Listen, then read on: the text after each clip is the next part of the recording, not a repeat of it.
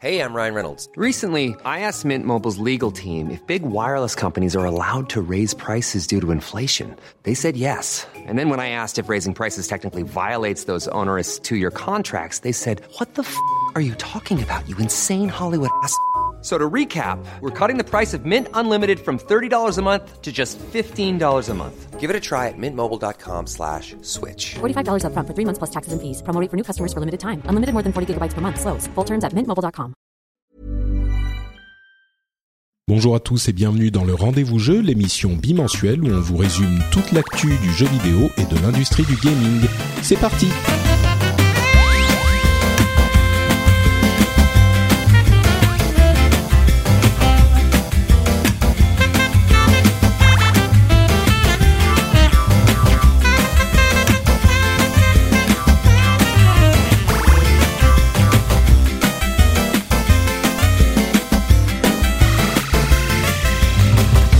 Bonjour à tous et bienvenue sur le Rendez-vous Jeu, l'émission qui couvre toute l'actu du jeu vidéo de manière à ce que vous n'ayez pas besoin d'aller voir tous les différents blogs euh, de jeux du monde pour savoir ce qui se passe. Vous écoutez une émission en à peu près une heure et demie et vous avez toutes les informations essentielles dont vous avez besoin. Je suis Patrick Béja et aujourd'hui on va vous faire un épisode, je pense que beaucoup d'entre vous attendaient, c'est-à-dire l'épisode Switch. Alors on va parler d'autres choses bien sûr, hein. il y a Horizon Zero Dawn, il y a euh, Middle Earth, il y a des nouvelles, il y a des trucs chez Twitch, chez Microsoft, etc. Mais c'est euh, évidemment la Switch et Zelda qui vont occuper l'essentiel de notre émission. On a euh, la machine depuis une dizaine de jours maintenant, euh, tout ce que nous sommes, et pour préciser qui sont ces tous ce que nous sommes, eh bien je présente mes co-animateurs, euh, à commencer par mon fidèle compagnon Jika Loret. Comment ça va Jika? Yes, salut Patrick. Bah écoute, très bien, ça, va, ça va. Il fait beau. Je travaille pas aujourd'hui. Euh, j'ai Zelda pour accompagner ma journée et donc, donc euh, on peut pas, j'ai pas trop à me plaindre. Très bien, très bien. Bah écoute, je suis heureux et que que tu consacres le temps où tu ne travailles pas euh, Ouais. à faire des émissions avec moi. À jouer à Zelda. Ah non, pardon. Ouais. Ah oui, bon. oui, c'est un petit peu le même niveau de plaisir en fait. Ouais. D'ailleurs, je suis en train d'y jouer là en même temps que je te parle. Hein. tu sais, Ça, en je vais essayer, général, je, je serais, euh, je, je, je m'offusquerais de ce genre de- d'attitude, mais là, bon, je ne peux que comprendre et excuser. Euh, et pour nous aider à, à- à analyser tout ça, on a Sylvain Charrois qui est avec nous et qui est lui un grand spécialiste de Zelda. Comment ça va, Sylvain? Moi, ça va très bien, merci. Bonjour à toutes, bonjour à tous, et merci pour l'invitation, Patrick. Bah de rien. Euh, Donc toi, tu as été longtemps sur euh, l'un des sites de référence, l'un des fan sites de référence euh, de de, de Zelda qui s'appelle euh, Puissance Zelda. Et bon, enfin au-delà de ça, euh, tu suis la série depuis longtemps, tu la connais, tu l'as décortiquée. Et donc là, tu peux nous dire avec euh, avec justesse, tu pourras nous dire avec justesse ce qui est intéressant dans ce Zelda ou bah, réussi ou raté. Bon, je, je ne pense pas dévoiler grand chose en disant qu'il y a Ouais. plus de trucs réussis que de ratés, mais Spoiler, Voilà. c'est réussi. pardon. Mais donc, ouais, euh, spoiler, c'est réussi. Ouais, Mais euh, donc, ouais, euh, 10-15 ans euh, sur des sites euh, Zelda à mon actif, euh, dont, dont pas mal de temps du côté de Puissance Zelda. Très bien.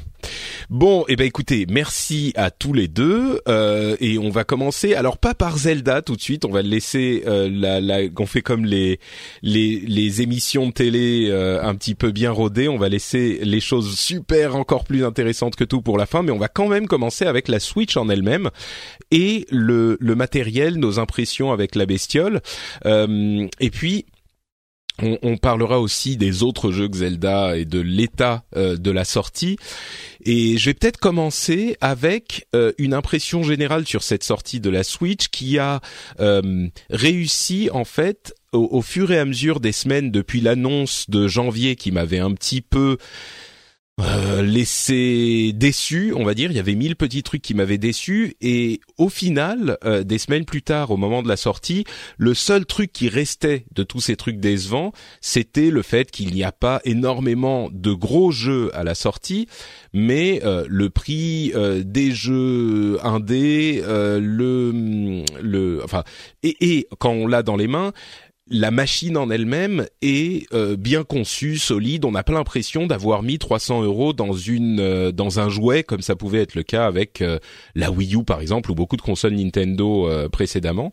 Et puis d'une manière générale, euh, la meilleure surprise de toute cette histoire. Alors moi je suis pas chez moi en ce moment, donc euh, j'y je joue à la console exclusivement en mode portable.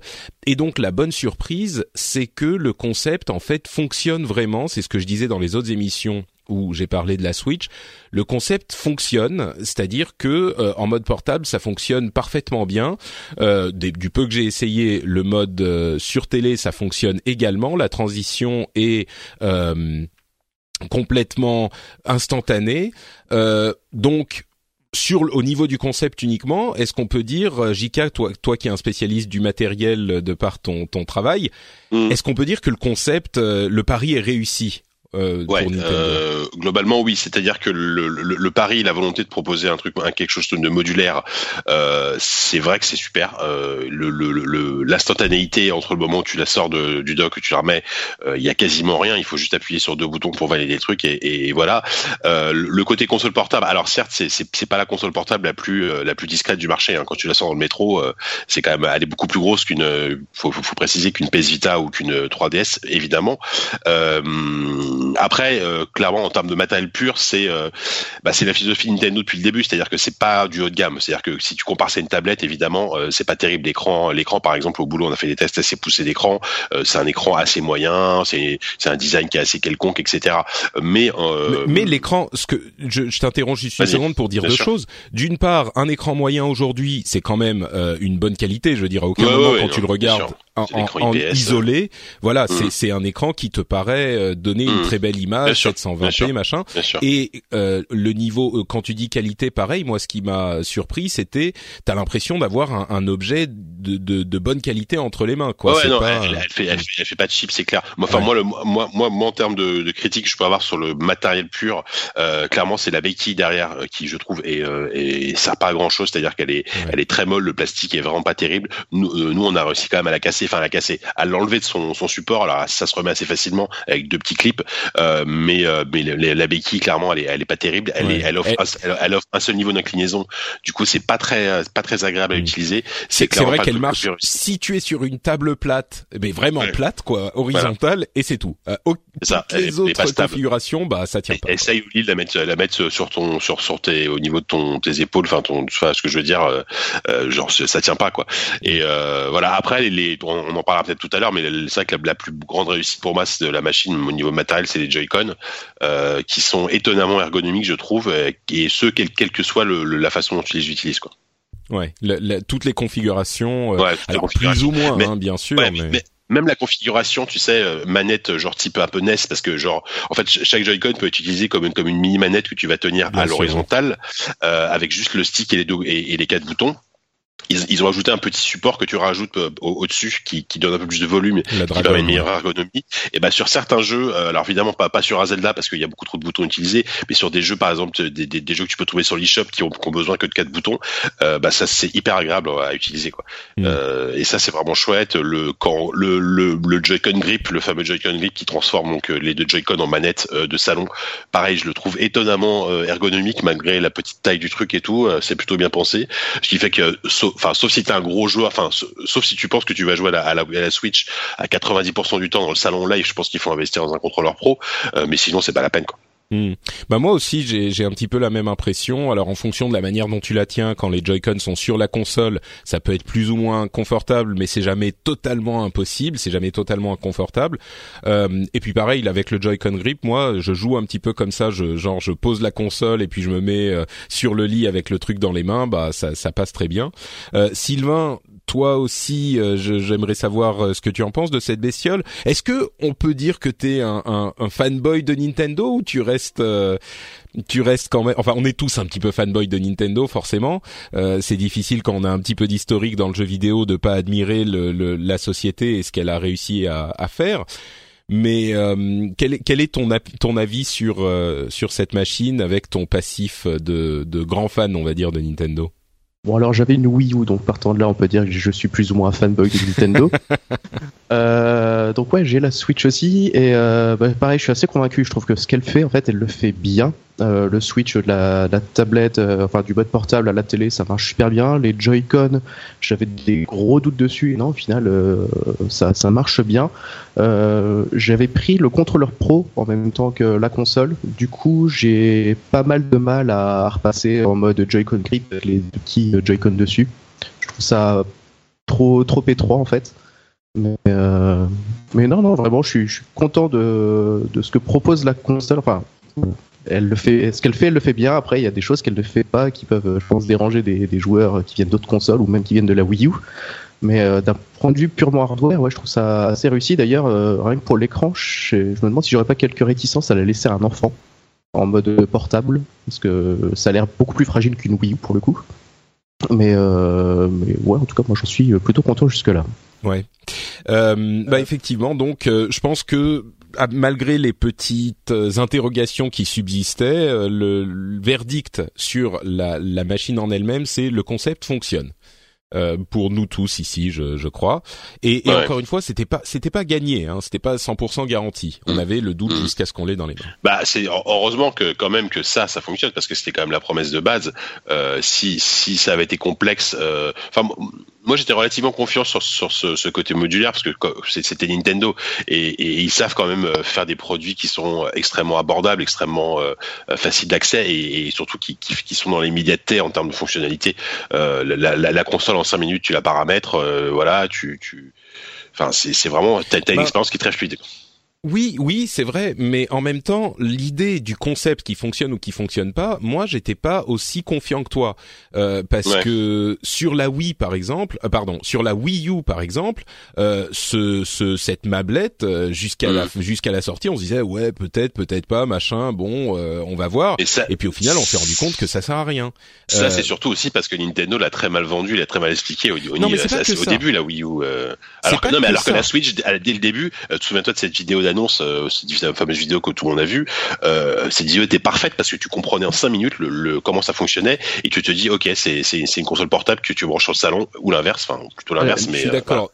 La, Pardon, la Sylvain. vidéo était parfaite, mais euh, enfin personnellement, j'avais du mal à me projeter dans, dans les dans l'usage qui qui, qui voilà. montrait. Ouais, enfin le truc sur les rooftops à New York, c'est sûr. hein. Ouais. Voilà. C'est ce qu'on disait à l'époque, ouais. Personne n'y croit. Mais en, mais en fait, au bout de, de 30 minutes d'uti- d'utilisation, ça devient vraiment une seconde nature de, de partir avec sa Switch, de, de passer d'un mode à l'autre, et au final, ça devient très Mm. très cool. En fait, je pense qu'ils ont réussi à, je sais pas, à créer un besoin ou à identifier un besoin, Mm. mais enfin, vraiment, ça devient tout de suite super cool. Je joue à mon Zelda, puis- je pars dans la cuisine pour faire à manger, bah, je le prends avec moi, et pendant Mm. que ça cuit, je continue de jouer, quoi. Et puis tu sens que c'est vraiment euh, le, le tu, tu sens un- tu, tu sens que c'est un peu ce qu'ils voulaient faire à la base avec la Wii U et qui et qu'ils avaient pas ils avaient pas poussé le concept aussi loin à l'extrême euh, mais à la base c'est cette volonté de de, de proposer euh, une expérience euh, voilà modulaire comme ça euh, c'est pas pour moi c'est vraiment la suite logique de la Wii U finalement mais a priori euh, mieux vendue en termes de marketing et et beaucoup plus compréhensible et, et mieux exécutée pour euh, enfin voilà c'est pour, pour pour le public Ouais. c'est beaucoup plus clair quoi pour, pour moi, c'est pas qu'une question de communication et de marketing, c'est vraiment une question de concept. Euh, alors, c'est simple de comprendre le concept euh, quand tu dis, bah, je l'ai sur la télé et puis je peux le prendre avec moi n'importe où. Effectivement, c'est un concept plus euh, moins alambiqué, on va dire. Mais même pour la Wii U, au-delà de la question marketing, euh, une fois qu'on l'a eu dans les mains, bah, ça a fait plouf, ça a fait, euh, ça, ça, ça, ça n'a pas Ah ouais, fonctionné. Mm. Euh, alors qu'on pouvait se poser la question, même si on était encore plus dubitatif avant la sortie de la Wii U. Et même pour la Wii, à mon sens, euh, je, je- on le répète à chaque fois, mais mais ça, vaut le coup de le répéter encore une fois. La Wii, le concept de base de la Wii, le motion gaming, n'a amené un effet positif que pour les joueurs vraiment occasionnels. Je pense pas qu'il y ait euh, de nombreux joueurs sé- sérieux entre guillemets de, de gamers euh, qui, au-delà de quelques exceptions très rares, euh, se disent oui, le motion gaming a apporté beaucoup de choses à mon expérience de joueur sur la Wii. Donc même pour la Wii, le concept était, euh, à mon sens, au niveau gaming, relativement Mhm. fumeux. Et là, alors encore une fois, c'est un truc beaucoup plus simple. C'est euh, c'est très c'est très facile. Tu l'as sur la télé, tu la prends avec toi. Ok, c'est facile à comprendre et tout, mais euh, on peut pas vraiment à 100% en être sûr avant de l'avoir dans les mains. Et là, on l'a dans les mains, et ben ça fonctionne. Contrairement à la Wii. Contrairement à la Wii. Donc euh, et après, ouais, ça dépend pas des jeux, tu vois. Ça dépend plus de est-ce que Mm. tu vas trouver un moyen de l'utiliser de ceci, de cela? Oui, il y a des jeux qui marcheront mieux dans tel mode ou dans tel mode. Il y en a même qui marchent que dans un mode euh, déjà aujourd'hui, des jeux euh, qui demandent l'accès au touchscreen. Mais euh, voilà, le truc, bah, c'est c'est c'est établi, c'est comme ça que ça fonctionne, et tous les jeux, Mm. plus ou moins, vont vont en bénéficier de ce concept original. Donc Mm. euh, Voilà. Pour, mon... sûr, après, après, enfin, on, peut-être on dévie, je sais pas, mais en, en, termes d'usage pur, c'est beaucoup moins fantaisiste finalement que du motion gaming, que, ah, que la Wii U qui, qui essayait d'avoir une interface à la fois sur la tablette, à la fois sur. Là, c'est une console, une console, une console de salon ou une console portable avec un écran, des joysticks, etc. Et c'est, et c'est, il y a, y a, un côté beaucoup plus euh, cible, cible gamer pur mm. euh, dans, dans, cette Switch que que que sur la Wii hein, et peut-être même sur la Wii U. Quoi. Bah, et pourtant le, le, motion gaming est toujours là, mais ils l'ont ouais, mais mis en avant. Ouais, ouais, c'est ça. Il est moins mis en avant. Ouais. il est là pour le principe, mais mais mais effectivement, il y a euh, ce, ce, cet aspect qui est euh, euh, straightforward, enfin clair, direct pour euh, les gamers, mais il y a aussi l'élément de pouvoir détacher les Joy-Con et de pouvoir jouer à deux qui est suffisamment accessoire pour que ça soit pas le centre du truc et que toute la Switch ne repose pas dessus, mais en même temps qui est là aussi à mon sens un petit peu plus facile à mettre en œuvre euh, pour amener un, un, bénéfice, un avantage à la console pour les joueurs que des trucs comme la Wii U et la tablette, euh, tu vois, où on devait euh, regarder l'écran et l'écran de la tablette en même temps. Donc pour les, les Joy-Con, en fait, j'ai vraiment hâte de pouvoir me procurer le Mario Kart et de le ramener au boulot et de pouvoir jouer vite fait entre midi et deux avec des collègues avec les deux petits Joy-Con. Je pense que, enfin, j'ai beau eu avoir Mario Kart sur Wii U, le, les deux petits Joy-Con, ça marche en fait. J'avoue, ouais, ouais. Et puis les consoles euh, reliées entre elles, machin. Euh, c'est et là on, là on revient dans le domaine où on pense que ça va marcher, mais il faudra voir euh, ce que ça donne en pratique. Mais mais oui, c'est c'est tout de suite plus enthousiasmant, on va dire. Mais mais, passons à une autre. Oui, pardon? Non, non, c'est bon. Passons à un autre aspect qui est la manière dont elle s'est vendue avec Nintendo qui annonce un petit peu partout des records de vente incroyables et euh, une, euh, une impression généralisée. Alors c'est difficile de savoir exactement, mais je pense que là, vu euh, toutes les informations qu'on a eues, toutes les déclarations, et puis notre expérience de journaliste et d'analyste, je pense qu'on peut être d'accord sur le fait que le lancement est clairement euh, réussi pour Nintendo. Alors, il faut préciser plusieurs choses. D'une part, euh, le fait que le lancement soit réussi, qu'ils vendent plus que telle ou telle machine, faut prendre en compte plein d'éléments, genre dans combien de pays était sortie la machine à laquelle il la compare, euh, ce genre de trucs mais euh, le lancement est réussi, elle se vend bien, elle se vend pas, c'est pas la meilleure console euh, de l'histoire, c'est pas la console la plus vendue de l'histoire. Si tu prends par certains territoires, tu peux considérer que oui, euh, par rapport aux autres consoles de salon, mais pas forcément par rapport aux consoles portables, etc. Machin. mais le, le, la machine est un lancement réussi, ce qui ne veut pas dire que ça sera une réussite sur le long terme, mais il y a, je pense, clairement une demande qui est qui est là et qui est plus grande que pour la Wii U. En même temps, vous allez me dire c'est pas si difficile, mais euh, mais la demande est là quoi. Je pense que euh, sur le lancement, on a on peut faire cette analyse, non? Euh, écoute, euh, oui, on peut on peut faire cette analyse effectivement. Euh, bon, il y a eu les communiqués Nintendo qui s'est gargarisé, voilà, meilleur lancement d'une console Nintendo aux États-Unis. selon eux, alors pareil, comme tu dis, les, chiffres, on peut la faire dès ce qu'on veut. Meilleur lancement pour une console tout court en France. c'est vrai qu'il y a un vrai engouement et qui moi m'a énormément surpris. Honnêtement, hein, je pensais pas que après le, voilà l'accident de la Wii U, je, pensais qu'il y avait une hype qui était un peu retombée autour de Nintendo. Et finalement et surtout et surtout avec une console ok qui avait l'air sympa mais qui avait euh, qui avait en gros un jeu valable euh, au lancement. Euh, je pensais pas vraiment que le, succès serait là mais euh, mais c'est un lancement réussi parce que je pense en plus qu'ils bah encore une fois ils ont plutôt bien communiqué autour de la console. Ils ont réussi à mettre en avant ça. Ils ont ils ont ils ont ils ont fait un jeu de lancement avec qui est qui est la définition même de la killer app. Enfin, la killer app, c'est euh, un jeu suffisamment suffisamment bon pour que tu euh, que tu que, tu achètes la console qui va avec. Euh, Zelda, c'est la killer app parfaite. donc du coup, ouais, c'est c'est plutôt voilà, il y, a une somme de petites choses. voilà, une bonne campagne marketing, un, un jeu exceptionnel au lancement, un concept qui est finalement assez clair et assez assez assez bien fait. ce qui fait que ouais, finalement, finalement. Alors après, faut voir si ça dure, quoi. Faut faut voir sur la longueur. Bien sûr. Je crois que effectivement la grande question ça va être euh, qu'est-ce qui va se passer sur la durée. Mais contrairement à la Wii U, euh, je crois que le lancement réussi. Et ce que c'est ce que je disais depuis le début. Il fallait absolument qu'ils réussissent le lancement parce que euh, c'était important pour le, le la vie de la console sur la durée. C'était le problème de la de la Wii U. Et et là en fait l'avantage qu'ils ont c'est que ils ont un lancement réussi et après ça ne peut aller que mieux parce qu'il va y avoir effectivement des jeux. Alors oui, c'est des jeux Nintendo, il y aura pas forcément de jeux de gros jeux d'éditeurs tiers, mais il y aura plein de jeux Nintendo qui vont arriver, des euh, ressucés de la Wii U qui de toute façon à laquelle peu de gens ont joué donc euh, ça fera des gens intéressés sur la sur la Switch. Et euh, je crois qu'ils ont réussi à, à capturer euh, le, les envies d'une partie des joueurs qui non seulement avaient envie d'une console Nintendo dont ils c'est marrant de le dire comme ça, mais je pense qu'il y avait beaucoup de gens qui avaient envie d'avoir envie d'une console Nintendo, et ils ont réussi à donner envie aux gens de d'accéder, enfin à justifier pour les gens cet euh, accès à cette envie euh, de se de se dire bon bah allez je m'en fous je la prends, il y a Zelda et puis ça me suffit et puis il y aura d'autres trucs qui viennent après. Et puis ça euh, ça, ça euh, a, identifié un besoin chez certains joueurs d'avoir une console qu'ils peuvent emmener partout, à laquelle ils peuvent jouer à entre guillemets des vrais jeux. Euh, encore une fois, comme on dit souvent, il y a des jeux intéressants sur mobile, mais souvent c'est des jeux d'une catégorie un petit peu différente. Euh, c'est un type de joueur différent, euh, souvent qui s'intéresse à ces jeux-là. Si on veut des vrais entre guillemets jeux console ou même jeux PC, bah on n'a pas ce qu'on ce qu'on aimerait, ne serait-ce que par les les le, les contrôles du touchscreen sur des portables des, téléphones ou des tablettes, bah ça fonctionne pas aussi bien. Là, ils fournissent une solution pour ça. Et puis tu l'évoquais, euh, il y a une campagne marketing qui a été hyper bien géré, avec notamment euh, un truc dont on parlait avec euh, avec Oscar Lemaire sur Twitter, euh, et je crois que William Oduro était dans la conversation, je sais plus, mais en tout cas William qui est rédacteur sur Le Monde, sur Pixel, leur, leur catégorie jeux vidéo, a fait un petit article que moi je j'espérais je, de mes voeux, c'était la manière dont Nintendo a orchestré la communication sur la Switch avec son NDA.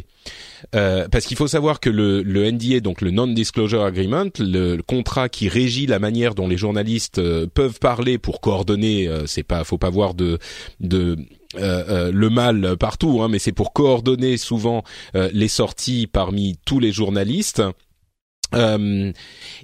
ils ont ils ont timé les choses de manière très habile, voire manipulatrice, de manière à ce qu'il y ait non pas une date de fin de NDA où c'est bon, vous pouvez tout parler de tout, mais il y a quatre dates, une date pour la preview de la Switch, une date pour la preview de Zelda, une date pour la review de la Switch et une date pour la review de Zelda. Alors évidemment, les journalistes qui voient ce NDA, bah oui, ils vont le signer parce qu'ils doivent parler de tous ces éléments, et puis après, tu peux pas vraiment dire bon bah je vais attendre la date de review, on s'en fout de la preview parce que forcément les mm. gens ont faim, les gens ont envie d'en entendre parler, les gens ont envie de savoir. Et du coup, de cette manière, Nintendo a euh, complètement, c'était vraiment du carpet bombing, euh, du, ils ont bombardé tout l'espace médiatique gaming sur la semaine avant la sortie et on pouvait pas y échapper. En plus de l'enthousiasme légitime des joueurs et des journalistes, quoi. Et, ce qu'il faut rajouter aussi, euh, préciser peut-être, euh, c'est que donc moi je travaille pour un média tech, euh, je, travaille pour les numériques et, et par exemple Nintendo, nous par exemple, ne nous a pas envoyé de console avant la sortie, contrairement aux sites de jeux vidéo. C'est-à-dire qu'ils avaient vraiment le, premier match de livraison, c'était les, sites de jeux vidéo, donc jeuxvideo.com, Gamecult, les magazines, etc. Pixel, j'imagine aussi qu'ils l'avaient dix jours avant. Et du coup, ils ont donc tout, tous ces sites-là, on parlait beaucoup de la Switch en amont et du coup et après euh, donc les médiathèques et les médias généralistes, donc euh, dont moi par exemple, on l'a on l'a eu la veille de la sortie et euh, du coup ça a permis à, Nintendo de garder la main mise sur le sur le, le, couverture médiatique sur toute la semaine qui a, qui a, suivi parce que forcément nous après les médiathèques qui qui avons reçu la console, bah on en a remis une couche parce que parce que c'était mmh. extrêmement important et et ça a été une semaine extrêmement importante pour pour pas pour nous parce que parce que les articles sur la Switch ont extrêmement bien marché sans surprise et pour Nintendo ça a permis de continuer à pendant encore euh, une bonne semaine euh, d'avoir voilà une couverture médiatique énorme. Hmm. Peut-être, alors là on fait un petit peu, on cherche la petite bête, mais peut-être que les sites de tech purs auraient fait un petit peu plus justement ce que tu as fait en début d'émission, c'est-à-dire dire ouais bon l'écran euh, oh, il est pas terrible, les Joy-Con se déconnectent quand on, même si on en a entendu parler, le Joy-Con de gauche mmh. se déconnecte quand on est trop loin chez certaines personnes, le Wi-Fi, euh, il y a visiblement, il capte un petit peu moins bien le signal que les autres machines Mais euh, bon, je sais pas. Mais ouais, c'est possible. Peut-être qu'effectivement ils, ils, avaient peur que les médias euh, high tech ou bah, notamment les numériques, nous on teste les produits de manière euh, assez assez poussée, comme pas, pas forcément de manière plus poussée que les sites de jeux vidéo typiquement. Euh, évidemment que du coup du coup tous ces petits défauts techniques on les on les met plus en avant que que les autres. donc donc oui c'est c'est ça fait sans doute partie de de, de genre de truc. À, tel point que alors je sais pas si je dois le dire, mais tant pis je le dis quoi. Ce qui était rigolo c'est qu'on avait la console, on on, on, avait la console de, de, de Gamecult parce que les numériques bah, qui dans, les mêmes locaux, oui. Voilà, on est dans les mêmes locaux. Donc forcément, nous, on a commencé à noter sur la console de Gamecult, mais évidemment, on n'avait pas le droit de publier quoi que ce soit, euh, puisque c'était pas notre console. Donc on n'avait surtout pas le droit. Et, Nintendo a un petit peu fait la gueule parce qu'il savait qu'on avait la console. Alors il savait bien qu'on qu n'allait rien publier, tu vois, mais bon, tu sentais qu'ils n'étaient pas hyper à l'aise, quoi. donc euh, donc c'est assez, assez marrant, mais forcément, on, on, a respecté le NDA. Voilà, du, à partir du jour où on a une, on a une autre propre version de la console, on a pu commencer à publier des trucs dessus, quoi. Hmm. Et puis, plus des carences techniques, ils ont aussi réussi à passer sous silence euh, les, les, défauts d'autres jeux du lancement de la, de la, Switch. Parce que du coup, le One to Switch, avant la sortie, on en a juste pas entendu parler. Alors que, bah, mine de rien, les reviews, elles sont beaucoup moins bonnes que pour un Zelda. Et là-dessus, je pense que c'était aussi volontaire de la part de Nintendo de, de passer sous silence euh, certaines choses. Bah, je sais pas, moi, je trouve qu'ils communiquent pas mal sur One to Switch quand même. Euh, j'ai vu, bah, au niveau de la campagne marketing au grand public, euh, bah, il y a des pubs tout le temps partout, quoi. Et ils, mettent en avant One to Switch aussi. Donc, euh, je sais pas s'ils ont vraiment envie de le cacher One to Switch. Pour les gamers, oui, mais même, enfin bon, clairement, mm. on le trouve déjà, je sais plus, 30 euros, alors qu'il est vendu normalement à 50, mais il est déjà en solde partout. Donc, euh, je crois qu'il y a clairement un, une réponse sur la validité du concept. Mais ah, euh, peut-être, ouais, peut-être Sylvain. C'est c'est parce que c'est enfin One to Switch vise un autre public que euh, que, que Zelda typiquement mm. et du coup il est vendu directement par Nintendo alors que les sites spécialisés en, en parlent peu parce qu'ils s'en foutent quoi enfin voilà. Ouais. Bah parlons un petit peu de jeu justement, euh, puisque tu as l'air d'être intéressé par One to Switch, Sylvain, tu vas peut-être pouvoir nous en dire deux mots. eh bien, euh, tu, tu l'as pris ou pas? Euh, non, j'ai longtemps hésité. Je me suis demandé est-ce que je prends un deuxième jeu au lancement ou est-ce que je prends le, le contrôleur pro et au final j'ai pris le contrôleur. Je me suis dit quitte à, euh, quitte à jouer 100 heures à, à Zelda, autant le faire de façon mm. confortable et du coup le One to Switch sera peut-être en occasion un peu plus tard. Ouais, je crois que t'es pas le seul dans ce cas. Euh, mais un autre truc, un autre coup euh, pour euh, enfoncer justement le clou de de Nintendo quelques jours avant la sortie, c'était une semaine avant, ils ont fait un petit Nintendo Direct d'un quart d'heure, 20 minutes, où ils ont annoncé une flopée de jeux indépendants euh, qu'ils appellent Nindies et dont je crois que l'ensemble de la de la sphère euh, journalistique, qu'elle soit francophone ou anglophone, déteste euh, avec passion ce, ce nom de Nindies. Ce terme. Ouais. je, je savais pas, je découvre ce mot. Ah, je, je, savais pas qu'ils s'appelaient comme ça. Ah c'est vrai que c'est un peu ridicule, Nindies. Ok. Nindies, ça me fait mal aux oreilles quand je le dis. Ouais, mais bon, donc ils ont annoncé une flopée, une flopée de titres mm. indépendants qui allaient arriver. Et ils vont les euh, les faire sortir euh, avec une minutie vraiment calculée pour que chaque semaine, chaque deux semaines, il y ait des trucs. Année, je crois. Voilà. Et il y en a, il y en a des tonnes. Alors il y a des, c'est ça, il y a des stars du Valais, Thumper, enfin il y en a. Je vais même pas tous les citer, il y en a des tonnes. Euh, et du coup, la question que je pose, moi j'ai un petit peu cette impression, mais je vous, je vous le demande. Euh, et Sylvain qui est qui est plus discret, mm-hmm. est-ce que ça peut pour euh, les joueurs compenser l'absence de jeux d'éditeurs tiers euh, triple A euh, en donnant, bah, on aura les gros jeux Nintendo qui vont sortir tous les trois mois environ, et puis à côté de ça, euh, une sorte de remplissage avec des jeux indépendants, euh, de manière à réaliser peut-être la promesse perdue de la Vita ou même de la PSP, d'avoir une machine portable qui nous permet de jouer à ces jeux indés qui sont simples et qui consomment moins de batterie peut-être, etc. Donc, euh... je pense vraiment, ouais, pour une, une, niche gamer entre guillemets qui est très intéressée par les jeux indés, c'est vraiment un bel argument. Euh, la PS Vita était une super console pour jouer aux jeux indés, mais elle commence à vieillir, elle est de moins en moins supportée. Euh, là, du coup, pouvoir avoir un bel écran pour jouer à Stardew Valley, pour jouer à Binding of Isaac, pour jouer à Overcooked, bah mine de rien, ouais, c'est un bel argument. Ça a aussi ça comblera quelques trous dans le calendrier de sortie de Nintendo. Donc euh, non vraiment. En fait, je pense que c'est euh, l'annonce qu'on aurait aimé avoir en janvier qui, manquait peut-être et là du coup ils l'ont balancé juste avant la sortie de la console et du coup ça je pense que ça a rassuré pas mal de gamers qui, étaient en attente de, bonnes expériences euh, à venir sur Switch. Et donc là maintenant bon, on sait que ça arrive. Alors c'est pas des triple A mais il y a quand même de vraiment de, de super jeux dans le tas quoi. Hmm. Euh, bah justement, Jika, toi qui es un joueur PC et qui hmm. connaît euh, certainement bah, une bonne quantité enfin, moi, de ces, bah, justement, ouais, c'est une excellente nouvelle pour moi en tant que joueur euh, et qui joue, qui joue pas mal de jeux indés. Il y a énormément de jeux indés. Euh, dans la liste auquel je n'ai pas joué. Alors, il faut, faut, préciser qu'il y en a qui sont déjà sortis, il y en a qui vont sortir, il y en a, il y en a qui auront des exclus Switch euh, temporaires. Euh, mais typiquement, voilà, Stardew Valley, par exemple, c'est un jeu auquel j'ai peu joué sur PC parce que j'ai pas eu le temps de m'y mettre, et je trouve que ça se prête très très bien au, à, une, à, une, console portable. Juste, en, en, deux mots, c'est un jeu où tu dois, euh, un peu comme Harvest Moon, tu dois gérer ton, ton ta ferme et ton village, mais avec un côté narratif beaucoup plus poussé. Et apparemment, c'est très très chouette. Donc ça c'est super. Et après moi moi moi clairement je préfère largement euh, plein de jeux indés qui sortent toute l'année, euh, certes qui sont peut-être plus euh, moins techniquement impressionnants etc. Plutôt que par exemple des portages de jeux d'éditeurs tiers un peu au rabais tu vois ou des trucs que je peux avoir sur sur ma PS4 ou ma ou mon PC. donc je suis moi moi je suis vraiment ravi de ce genre de truc. Et en plus ce que j'espère alors là c'est c'est c'est dans, dans, dans, mes rêves les plus fous c'est que c'est que ça popularise le jeu indé auprès auprès vraiment du très grand public qui qui va acheter une Switch pour jouer à Mario Kart euh, à Zelda, Mario, ce que tu veux, et qui, qui du coup au milieu va découvrir, euh, va découvrir des, des trucs, euh, des trucs beaucoup plus, des voilà, des, de vraiment ce que c'est que le jeu indé et que c'est pas que des trucs soit soit très obscurs, soit très complexes, soit très moches, voilà. Moi, typiquement, sur les trois à la fois. Ouais, sur les trois à la fois. voilà. Là, là, typiquement, j'ai, j'ai, déjà acheté deux jeux sur l'eShop. Moi, en plus de ma, en plus de, bah, de Zelda, là, j'ai, j'ai pris euh, Shovel Knight euh, et euh, un jeu qui s'appelle Faster MX. Et je, suis ravi, quoi. Shovel Knight, c'est un jeu de plateforme à l'ancienne, mais qui est, hyper bien fait. Et Faster MX, c'est un jeu de course futuriste façon F0. Bah, franchement, jouer à jouer à ça sur Switch, c'est hyper cool, quoi. Hmm. Surtout que pour le grand public, il n'y a, a, pas de console virtuelle. Donc, si le grand public cherche à jouer à d'autres jeux, il va tomber sur les, les jeux indés. Donc, je pense que ça les attirera assez rapidement. Mmh. Deux choses qui restent à évoquer avant qu'on passe à Zelda. Euh, L'autonomie qui est de deux heures et demie, trois heures sur Zelda justement. Euh, au final, moi, ça me gêne moins que je, que je ne pensais, mais c'est aussi parce que je suis je suis à la maison quand j'y joue, donc euh, je l'ai pas encore pris sur un vol transatlantique ou un truc comme ça. Mais bon. Et pour la recharger, il va falloir des des, des batteries spéciales parce que euh, elle prend tellement de puissance que toutes les batteries du monde n'arrivent pas à recharger la, la console. Alors, euh, ouais, justement. Vas-y.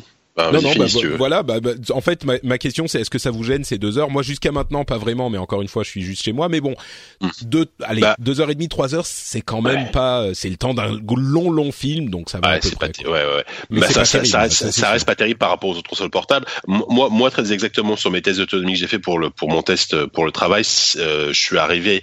Alors Zelda, quand, quand je mets la, luminosité à 50% et que je me mets en mode avion, euh, je peux je peux tenir trois. J'ai tenu 3h22 très exactement. Mm. Donc c'est un peu plus de 3 heures, c'est ce qui était plutôt bien. Et euh, j'ai testé deux batteries externes, euh, type tu sais les batteries que tu peux acheter pour pour ton pour recharger ton portable, euh, avec le câble fourni donc de ce que la console USB-C vers USB classique. bah ça fonctionne. Hein. Pour le coup ça fonctionne, ça fonctionne et c'est cool. Alors évidemment si vous voulez, si, si vous prévoyez de faire un Paris Los Angeles, clairement je vous conseille d'acheter une batterie avec une bonne grosse capacité pour pouvoir la recharger tranquillement et, et pour pouvoir tenir éventuellement tout le truc. Mais c'est vrai que c'est une bonne nouvelle de pouvoir la, brancher comme ça en USB-C euh, pour la recharger.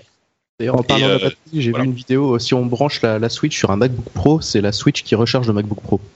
si la Switch est allumée, elle recharge le MacBook Pro. Si elle est éteinte, elle se recharge. Mais oui, donc c'est. Je pense qu'il va y avoir un moment une euh, parce qu'il y a aussi l'histoire du du câble USB-C de recharge qui est sous la console. Du coup, quand tu la mets sur la en mode sur table avec la béquille, bah tu peux pas l'utiliser. Donc je pense qu'il va y avoir un truc du genre. Ça c'est c'est vraiment débile ça. Je pense qu'il va y avoir un, un, une sorte de, de batterie euh, euh, protection chargeur euh, qui va plus béquille qui tient la route, qui va sortir dans à un moment. Il y a un fabricant qui va faire ça de manière intelligente. Et, euh, et, et cette, ce fabricant va en vendre des centaines de milliers parce que c'est vraiment un truc qui est nécessaire, je pense. Mais après, après ta console va, va peser 500 grammes, mais ah, à part ça. Oui, bon, c'est sûr, c'est sûr. Bon, allez, on a, euh, on a. Ah non, pardon. Est-ce que je voulais poser la question à quelqu'un d'autre aussi, Sylvain? Non, sur la durée, oui, sur la batterie. Est-ce que ça te, ça te convient, ça te gêne? Tu joues euh, sur la batterie, je trouve ça, je trouve ça suffisant. Euh, si je veux aller me coucher et prendre Zelda avec moi, le temps est suffisant. Si je veux l'amener au boulot, le temps est suffisant. Après, oui, voilà, si on a vraiment un long trajet, il va falloir investir dans une mm. batterie. Mais je trouve ça suffisant mm. pour une console transportable. Donc, si on doit. Sachant qu'en plus, c'est, c'est, elle est très simple au niveau de la recharge. Tu rentres chez toi, tu la poses sur le socle et c'est tout quoi. T'as pas besoin de sortir ton chargeur, de la brancher, etc. Tu vois. Hmm. Ça, ça, ça, ça, c'est con, mais tu gagnes un temps fou à- en arrivant à la maison. T'as juste à la glisser sur le sur le dock et puis c'est tout quoi. Et effectivement, tu la poses simplement. Je sais pas exactement comment ça marche avec l'USB-C, mais tu la poses. C'est même pas qu'il faut l'en- l'enfoncer dans le port Non, USB. oui. C'est un peu bizarre. ouais. Ouais. Par contre, j'ai juste une dernière précision. J'ai remarqué que elle se recharge beaucoup plus vite quand on la quand on la branche en USB-C directement avec le chargeur, plutôt que dans le dock. Dans le dock, la recharge est plus longue. Ah, intéressant. Voilà, ça- ça vaut ce que ça vaut, mais c'est une info à avoir. bon à savoir. Bon, euh, trêve de plaisanterie. Parlons. On ça fait une demi-heure qu'on évite le sujet. Euh, C'était quand même très intéressant ce dont on parlait, mais euh, il faut quand même parler de Zelda, qui est comme tu le disais, Jika, euh, le Pire la Zelda le pire Zel- Zelda j'avais fait, oui. Euh, le, le la killer app de la console et Dieu sait qu'elle avait besoin que Zelda soit bon pour se vendre et je pense qu'il y a beaucoup de gens qui voyant les reviews arriver quelques jours avant la sortie de la console se sont dit bon allez ok je me lance parce que les reviews sont tellement bonnes que euh, il doit y avoir un truc. Et nombre de enfin on a vu partout sur tous les sites le jeu le mieux euh, noté de l'histoire du jeu vidéo. Enfin peut-être pas le mieux mais en tout cas l'un des mieux notés de l'histoire du jeu vidéo. Des publications très dures euh, traditionnellement lui ont donné des notes excellentes. Il a eu euh, 10 sur 10 sur Famitsu, publication japonaise, qui est pas dur euh, généralement, mais qui donne souvent euh, 8-9 à à peu près tous les jeux. Et les 10 sur 10, c'est un petit peu plus rare. Euh, Edge, je crois qu'ils lui ont donné 10 sur 10 aussi, et là pour le coup c'est très très rare. Publication anglaise un petit peu prout-prout, euh, nous on fait de l'art et... euh, voilà, on se- on s'en fout de. J'exagère un tout petit peu, mais c'est une publication très très respectée Edge parce qu'ils sont justement highbrow. Euh, euh, un- un- ils prennent les choses de manière euh, très euh, euh, je sais pas pourquoi j'ai envie de dire prétentieuse, mais c'est un petit peu ça. Edge, c'est le, le, le, le les cahiers du cinéma du jeu vidéo, avec quand même moins de de- d'amplitude que les cahiers du cinéma. Mais euh, mais bon, voilà, jeu super euh, acclamé par la critique. Commençons par JK. Euh, quelles sont tes impressions sur ce Zelda? Est-ce que la hype est usurpée? Euh, non, honnêtement non, et c'est ça qui est, intéressant, c'est que c'est qu'on a vu les tests arriver, on a vu les 20 sur 20, on a vu les 19, on a vu des notes euh, complètement incroyables, et, euh, et très rapidement les gens, ont, le public et les, les gens y ont joué, et, et tout le monde s'est tué en fait. Enfin, je veux dire, tout le monde s'est tué dans le sens où personne n'a trouvé à redire euh, sur les, les critiques et les notes. Ça faisait très longtemps que j'avais pas vu un jeu où tout le monde est aussi unanime. En fait, il y a, il y a, il y a pas de troll, il y a pas de, il y a pas des mecs qui disent oui, il est vendu, ils ont mis, ils ont mis 20 sur 20, etc. C'est n'importe quoi. Euh, à part, il y en a deux trois. Enfin, moi, ne- ne- sur mon sur les numériques, j'ai des commentaires hallucinants sur euh, sur Zelda, mais c'est autre chose. mais mais mais c'est des commentaires sur les sur les forums, c'est pas pareil. Euh, Non, je crois là, peut vraiment, il y a une sorte d'unanimité. Ouais, ouais, il y a une unanimité qui est dingue et que vraiment que je- ça faisait très longtemps que j'avais pas constaté un, un plébiscite à la fois de la critique à la fois du public euh, sur un jeu. Et euh, puis bah voilà on va peut-être en parler plus après en détail mais mais le ce jeu moi moi moi base je suis pas un immense fan de Zelda surtout des fans de surtout des, Zelda en 3D euh, voilà Ocarina of Time c'est pas un jeu qui me touche plus que ça. J'ai beaucoup aimé Majora's Mask. Et là, j'ai été cueilli par le truc, mais comme comme je, rarement. Peut-être parce qu'aussi, justement, ça s'éloigne énormément de, de ce qu'on peut connaître euh, dans les Zelda habituels. Euh, Il y, a, y, y tellement de, de, de prise de risque et d'innovation en termes de mécanique de jeu euh, que, que vraiment, moi, je suis je suis assez bluffé par à la fois le, le, le, le risque qu'a pris Nintendo avec ce Zelda et à la fois la, la, la maestria avec laquelle ils réussissent à à te proposer tout simplement un open world d'une cohérence et d'une comment dire d'une il y a un côté vraiment organique et, vivant enfin dans cet open world et que j'ai que j'avais pas vu depuis très longtemps peut-être depuis Red Dead Redemption tu vois euh, où, où t'as l'impression d'être dedans quoi complètement quoi. Mm. Bon, on va rentrer dans les détails dans un instant, mais avant ça, Sylvain, euh, pareil, à ton sens, euh, bah même question. Hein, Est-ce que cette hype est usurpée? Je pense que je connais ta réponse, mais euh, Alors euh, la, hype n'est pas du tout usurpée, mais euh, vraiment je, l'attendais avec beaucoup de crainte ce jeu, parce que mine de rien Skyward Sword c'est sorti il y a plus de 5 ans, euh, on a longtemps attendu un Zelda sur Wii U, Skyward Sword j'avais pas accroché, les quelques remakes bon ça occupe deux minutes, mais forcément ça crée de l'attente, et quand je voyais les vidéos j'étais pas forcément super convaincu à la base. Je disais l'open world il a l'air un peu vide, est-ce que Nintendo est vraiment capable de faire un open world du niveau de ce que propose déjà toute la concurrence? Et euh, bah non, en fait, je me suis planté. Forcé de constater que Nintendo bah, propose un open world, que Nintendo a digéré mais tout un tas d'influences pour au final réussir à proposer sa recette qui marche mais super bien. Alors ça s'éloigne de ce qu'on a vu dans Zelda, ça ça rafraîchit des mécaniques aussi qu'on a vu dans d'autres Zelda. Mais euh, non, la, la, qualité de Nintendo est là, les notes sont pas volées, le, le jeu m'obsède totalement. Pourtant, comme JK, je suis plutôt fan des Zelda 2D que 3D, mais alors là, j'ai tout le temps envie d'y revenir, j'ai tout le temps l'impression d'avoir 100 choses à faire dans le jeu. C'est euh, c'est assez fou de voir en fait ce que Nintendo a réussi à proposer et surtout le proposer Day One quoi il n'y a pas un patch de 1 giga qui sort tous les jours pour corriger plein de bugs c'est euh, c'est assez Ouais. fou Ce qui Ah ouais, est- ça c'est dingue. Ouais, je pense que le truc c'est qu'ils l'ont pas proposé Day One, ils l'ont proposé euh, Day plus 6 parce qu'ils devaient le sortir il y a 6 mois mais ils l'ont retardé pour le sortir avec la Switch. Donc ils ont eu le temps de peaufiner, je pense. Mais euh, mais, mais 4 oui. ans de développement, je crois quand même. Hein. C'est c'est quand même Ouais. énorme. C'est sûr, et, et je pense que vous, tout ce que vous dites est juste. Euh, il y a une vraie cassure avec les anciens jeux Zelda 3D. Euh, on tient beaucoup moins par la main déjà. Euh, Il n'y a pas la petite, comment elle s'appelle, la fée euh, insupportable. Ouais, la fée, euh, dépend. euh, Qui, qui t'explique. Pardon, Sylvain? Navy la petite fin supportable Voilà, oui, Navy, Navy. ouais. vie. Qui, qui t'explique toutes les deux minutes, euh, genre euh, ah tiens regarde c'est une épée, prends cette épée. Tu es sûr que tu Mm. veux prendre cette épée Tu as pris cette épée. euh, maintenant balance cette épée. Enfin c'est insupportable. Là c'est pas du tout comme ça. En ce sens il y a une énorme cassure euh, avec certaines traditions de des Zelda et de Nintendo. Et puis en même temps euh, ils ont effectivement digéré et intégré. Enfin tu sens tous les jeux importants de ces dernières années. Euh, tu sens du Skyrim, tu sens du Minecraft, tu sens du, euh, du Red Dead du, du un petit peu, oui, tu sens euh, du Dark Souls. euh, enfin, tu sens tout ça qui est euh, euh, intégré, digéré et puis euh, sublimé vraiment dans un univers qui est d'une extrêmement cohérent ou même euh, tu as tout à fait raison Sylvain. Il- moi ça me semblait euh, assez vide dans les vidéos. J'avais l'impression que bon c'est des grands espaces ok euh, mais voilà. Mais même le vide contribue au sentiment que, que ressent le joueur en, en jouant au jeu. Au on sentiment a vraiment l'impression d'être pionnier en fait de se balader dans un univers vraiment désolé. Même la musique d'ailleurs a- a- Mmh. euh, joue beaucoup là-dessus en fait La musique, est très peu présente c'est juste quelques petites touches mais du coup ça, ça accentue vraiment l'impression de solitude du coup d'ailleurs quand on voit un, un PNJ passer on est content d'aller lui parler et ils ont toujours un truc sympa à nous raconter d'ailleurs non mais c'est c'est hyper vrai ce que tu dis.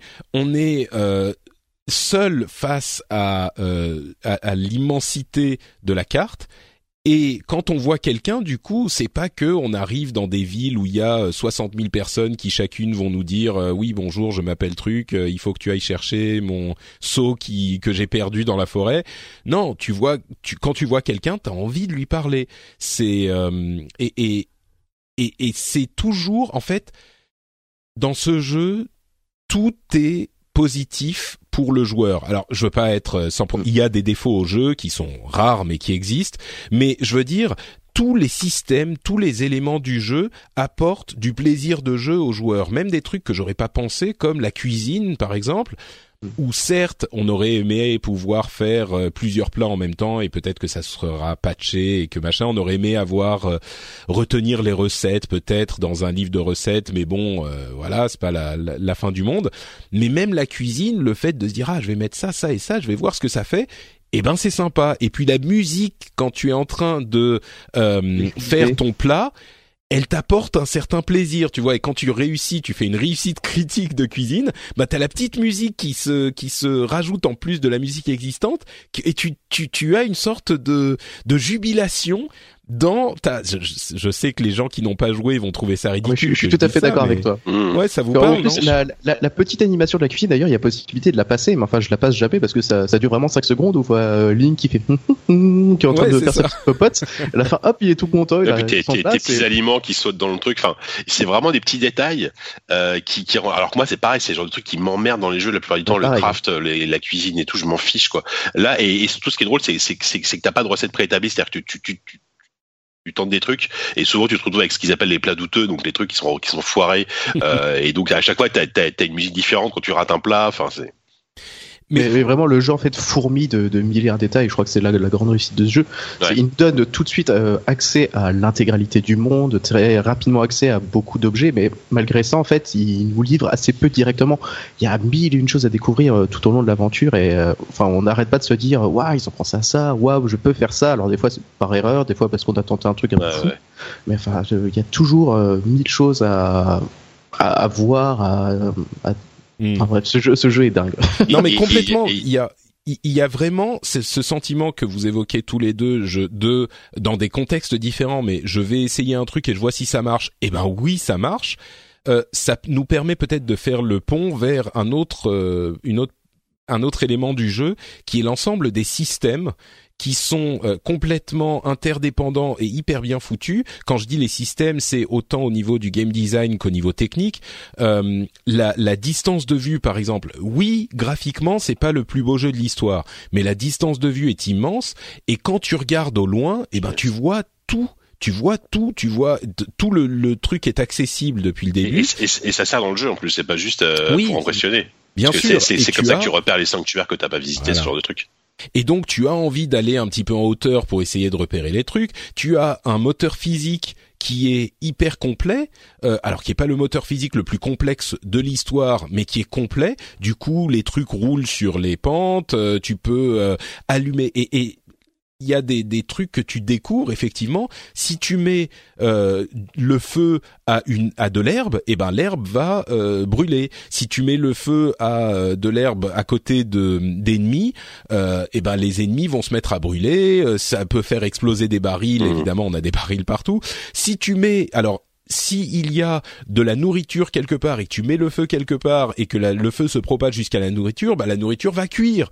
Enfin, ça, ça a C'est- l'air idiot de dire ça, ouais, ouais. mais c'est- Ouais. c'est mille petits détails comme ça qui forment un tout hyper cohérent d'une manière, comme tu le disais, Jika, qu'on a rarement vu euh, ailleurs et qui est enrobé par un ensemble. En fait, il n'y a pas de liste de trucs à faire. Dans tous les open world du monde, à part peut-être euh, un ou deux, et encore j'ai du mal à, à les trouver, à un moment, tu te retrouves avec l'impression que bon bah t'as la liste de trucs à faire. Ok, il y a les euh, 1000 tours à trouver, les tours ça va te t'ouvrir les trucs. Alors là, on a les tours qui ouvrent des trucs, mais ça te donne juste la carte. Ça va pas te peupler le, le- d'un arbre Bah de voilà, Noël avec toutes les missions à faire quoi. Hum, exactement, ouais. À aucun moment l'impression de remplir une liste quoi.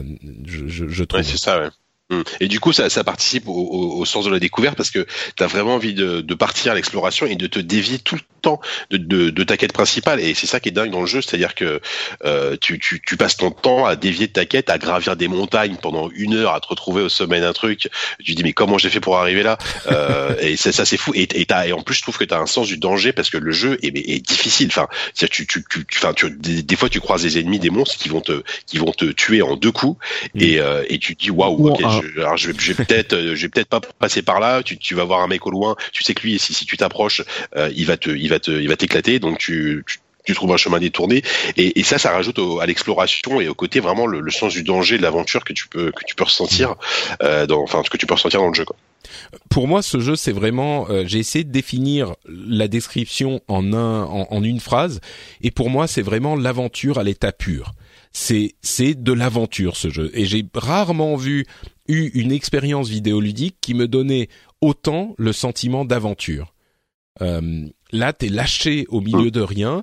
Et euh, oui, t'as la mission, oui, tu sais ce que tu dois faire, mais c'est c'est pas le même sentiment que dans euh, je sais pas Skyrim ou tous les jeux de d'open world du monde où il faut que tu ailles tout de suite euh, sauver le le l'école de magie qui est en train d'être détruite par un dragon que tu vois au loin qui est en train de marcher sur les tours du du de l'école. Ah oui, mais attends, il y a euh, une petite fille qui m'a dit qu'elle avait perdu son chien, donc euh, bon, je vais faire un détour par là-bas et euh, j'irai. Euh, Là, t'as- t'as- j- tu t'as jamais ce sentiment. Oui, il y a le truc que tu dois faire, mais c'est pas euh, c'est pas l'urgence absolue. Si tu Ouais, dois ouais. faire et tout ce que tu fais participe un petit peu à cette euh, à cette quête, quoi. Enfin, c'est- D'ailleurs, euh, le, le jeu donne accès euh, très rapidement à l'objectif final du jeu, donc Mm. euh, abattre Ouais. le, le, le drôle, grand ouais. méchant, quoi. Et alors après, c'est le jeu fait confiance aux joueurs, bah, soit pour partir tout droit, donc on a vu il y a des records du monde déjà à une heure pour euh, Ouais. finir le jeu, Et ou alors va faire mille et un détours, et alors après, bah voilà, c'est vraiment le jeu qui, qui a l'intelligence de faire confiance aux joueurs et de lui proposer euh, plein de choses sur sa route. Donc euh, des fois, il y, aura, il y, aura, des difficultés à, à surmonter, comme le disait Jika. Et encore, enfin, on, meurt beaucoup plus que dans un Zelda, mais le jeu est pas vraiment difficile parce qu'on apprend toujours de ses erreurs, on, réapparaît toujours pas très loin, il y a toujours 15 façons de contourner un il y a Pas de, on perd pas, grand chose quand on meurt, donc. Euh... Contrairement aux autres Zelda, tu peux sauvegarder quand tu veux, à n'importe quel moment. C'est-à-dire que voilà, tu, tu, sais que là, tu vas faire un truc un peu touchy, genre tu vas te lancer dans une dans une dans une escalade de dingue. Tu dis bon, je vais sauvegarder avant, on sait jamais.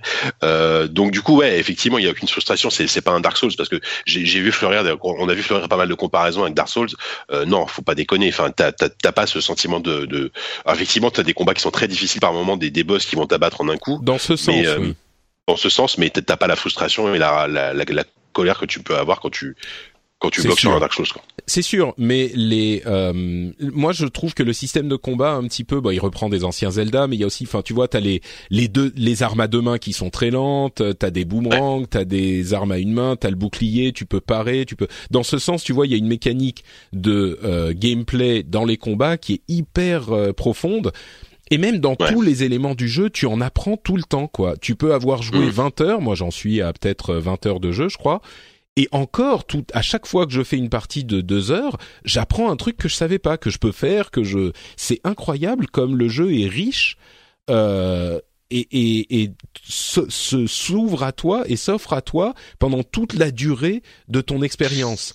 Et il euh, y, a, y, a, plein de systèmes hyper intelligents, comme par exemple, il y a un système de euh, les shrines, comment c'est ça s'appelle en français, je sais pas.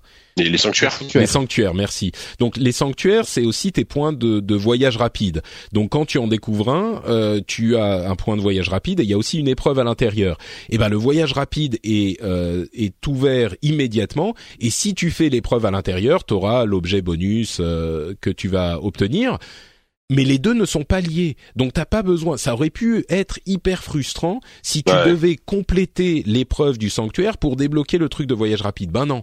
Là, tu as mmh. immédiatement. Donc l'équilibre dans dans ce jeu est incroyablement trouvé et, et c'est vraiment, je pense que ça revient à une question de game design qui montre la maîtrise ouais.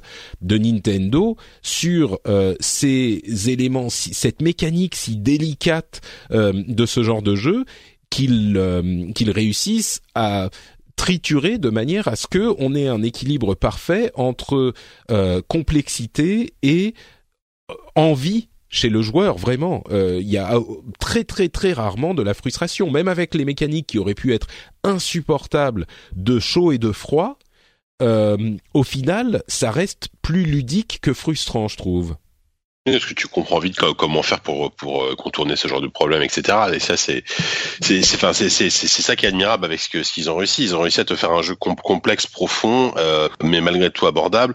Euh, ça résume bien leur, leur la, la, philosophie Nintendo, hein, notamment sur les Zelda depuis le début, euh, mais appliqué à un open world. Et, euh, et c'est ça qui est dingue, c'est que c'est typiquement c'est leur premier véritable jeu en, en véritable open world. Enfin les les les d'avant, quoi qu'on en dise, c'était pas des open world tels que tels que tels que celui-là est fait. Et, euh, et ils mettent une pilule à tous les tous les studios qui font ça depuis des années, euh, les Ubisoft, Bethesda Co. Et euh, c'est c'est dingue quoi. Je pense qu'il y a beaucoup de gens qui prennent des notes en ce moment, ouais. qui sont sur leur Switch ouais, avec leur petit cahier à côté chez les développeurs du monde entier.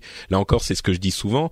Euh, et d'ailleurs, c'est marrant, il y avait une petite euh, interaction sur Twitter entre euh, les Dark Souls et Nintendo. Les quelqu'un qui disait euh, en, en réponse à un tweet de Nintendo, ah, je pense que Nintendo a pris des notes de chez Dark Souls. Et Dark Souls, le compte Twitter qui répond, euh, ouais, je crois qu'on est, on, nous, on prend tous des notes de Nintendo Sensei depuis de très très très longtemps, donc euh, c'était bah oui, ça. De... Enfin, c'est c'est marrant parce que on, on avait tendance, on, je crois qu'on a eu tendance à oublier ces dernières années que enfin qui Nintendo derrière quoi. C'est la science du gameplay et euh, mm. et, du, du, du, pur jeu vidéo du pur plaisir de jeu vidéo. Et là là il nous le montre avec une, une maestria incroyable avec Zelda quoi. Mais je crois que il y a une I'm Sandra and I'm just the professional your small business was looking for. But you didn't hire me because you didn't use LinkedIn jobs. LinkedIn has professionals you can't find anywhere else including those who aren't actively looking for a new job but might be open to the perfect role like me In a given month, over 70% of LinkedIn users don't visit other leading job sites. So if you're not looking on LinkedIn, you'll miss out on great candidates like Sandra. Start hiring professionals like a professional. Post your free job on linkedin.com/people today. Ryan Reynolds here from Mint Mobile. With the price of just about everything going up during inflation, we thought we'd bring our prices down. So to help us, we brought in a reverse auctioneer, which is apparently a thing.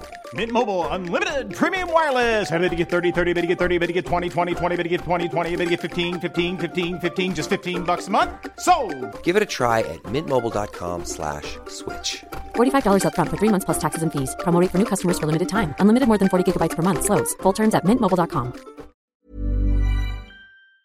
une chose qui ressort de cette réalisation que Zelda est si bon, c'est un truc dont parlaient beaucoup de gens à propos de, la Wii U, euh, en disant à quel point les jeux Wii U étaient excellents. Et si vous écoutez cette émission depuis un moment, vous vous souvenez, euh, comme je chantais les louanges de Super Mario 3D World et d'autres jeux aussi, et, et cette cette euh, maîtrise du game design de Nintendo qui avait été un petit peu enfouie par les notes, les, pardon, par les euh, les ventes abyssales de la Wii U euh, ressort maintenant. Et je pense, enfin j'espère que euh, grâce aux, aux jeux qui vont Wii U qui vont sortir sur Switch et puis tous les jeux qui seront euh, sur Switch, il y a une occasion. Encore une fois, on est qu'au lancement mais il y a une occasion pour Nintendo de revenir sur le devant de la scène. Alors pas au niveau des chiffres parce que je pense qu'il est utopique, euh, enfin illusoire de se dire qu'ils vont vendre autant que de PlayStation 4 ou de Xbox One, c'est pas le propos, mais euh, de revenir sur le devant de la scène au niveau de euh, l'affect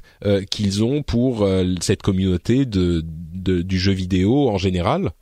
Mais euh, mais oui, pour en revenir à Zelda, peut-être Sylvain, est-ce qu'on peut, je sais qu'il est tôt et qu'on a encore cette Mhm. période de euh, honeymoon où c'est la lune de miel encore, on est tout amoureux de Zelda et puis bon, on voit peut-être il y a des problèmes, enfin des trucs euh, qui peuvent nous gêner peut-être. La mécanique des armes qui cassent par exemple, euh, j'en suis pas fou. euh, Il y a des petits trucs un petit peu gênants par-ci par-là, mais Il y a aussi quelques carences techniques. Hein. Il y a pas mal de, de, de chutes de framerate, faut, faut pas le cacher. Hein. ouais, Mais sur, Wii U, final, tout ça, je ouais, pas vraiment un problème au final. C'est, enfin, à moins d'être vraiment très sensible à- aux, chutes de framerate, le, le jeu a tellement à proposer derrière que, Mm. que au final, il se fait pardonner. Bon, alors l'historien de Zelda que tu es euh, presque, Mm. euh, du coup, je te pose une question qui est compliquée. Euh, Est-ce que c'est le meilleur Zelda de tous les temps? Cash, hein, Meilleur Zelda de tout le directement. temps, je, je, je, je sais pas. Parce qu'il y a quand même quelques gros passifs dans la série. C'est l'un des meilleurs Zelda de tous les temps, pour sûr. Euh, je pense que. Genre quoi, top marque- 3, euh, top 5, mouille-toi Sylvain, mouille-toi. Euh, je pense que dans les apports dans l'histoire des jeux vidéo, le tout premier Zelda fait très fort, que Ocarina of Time a fait très fort pour passer la série en 3D. Et là, je pense qu'en fait, on a de nouveau un, un jalon dans la série où il l'a fait passer euh, au, au niveau de l'open world. C'est vraiment, un, je pense, un grand jalon dans, dans la série Zelda. Mm. Le meilleur Zelda de la série, je sais pas, parce que va comparer le premier Zelda, A Link to the Past, à ce Zelda, ça, ça fait Ouais, pas a- vraiment ouais. sens. To the Mais, Past a quand euh, même beaucoup apporté aussi, quoi. Hmm. Mais euh, enfin, c'est c'est compliqué, hein, je comprends, hein, c'est sûr. Mais enfin après, euh, je tiens à rassurer quand même les fans de Zelda parce qu'il y a beaucoup de choses qui sont absentes de ce jeu qu'on retrouve généralement dans les Zelda.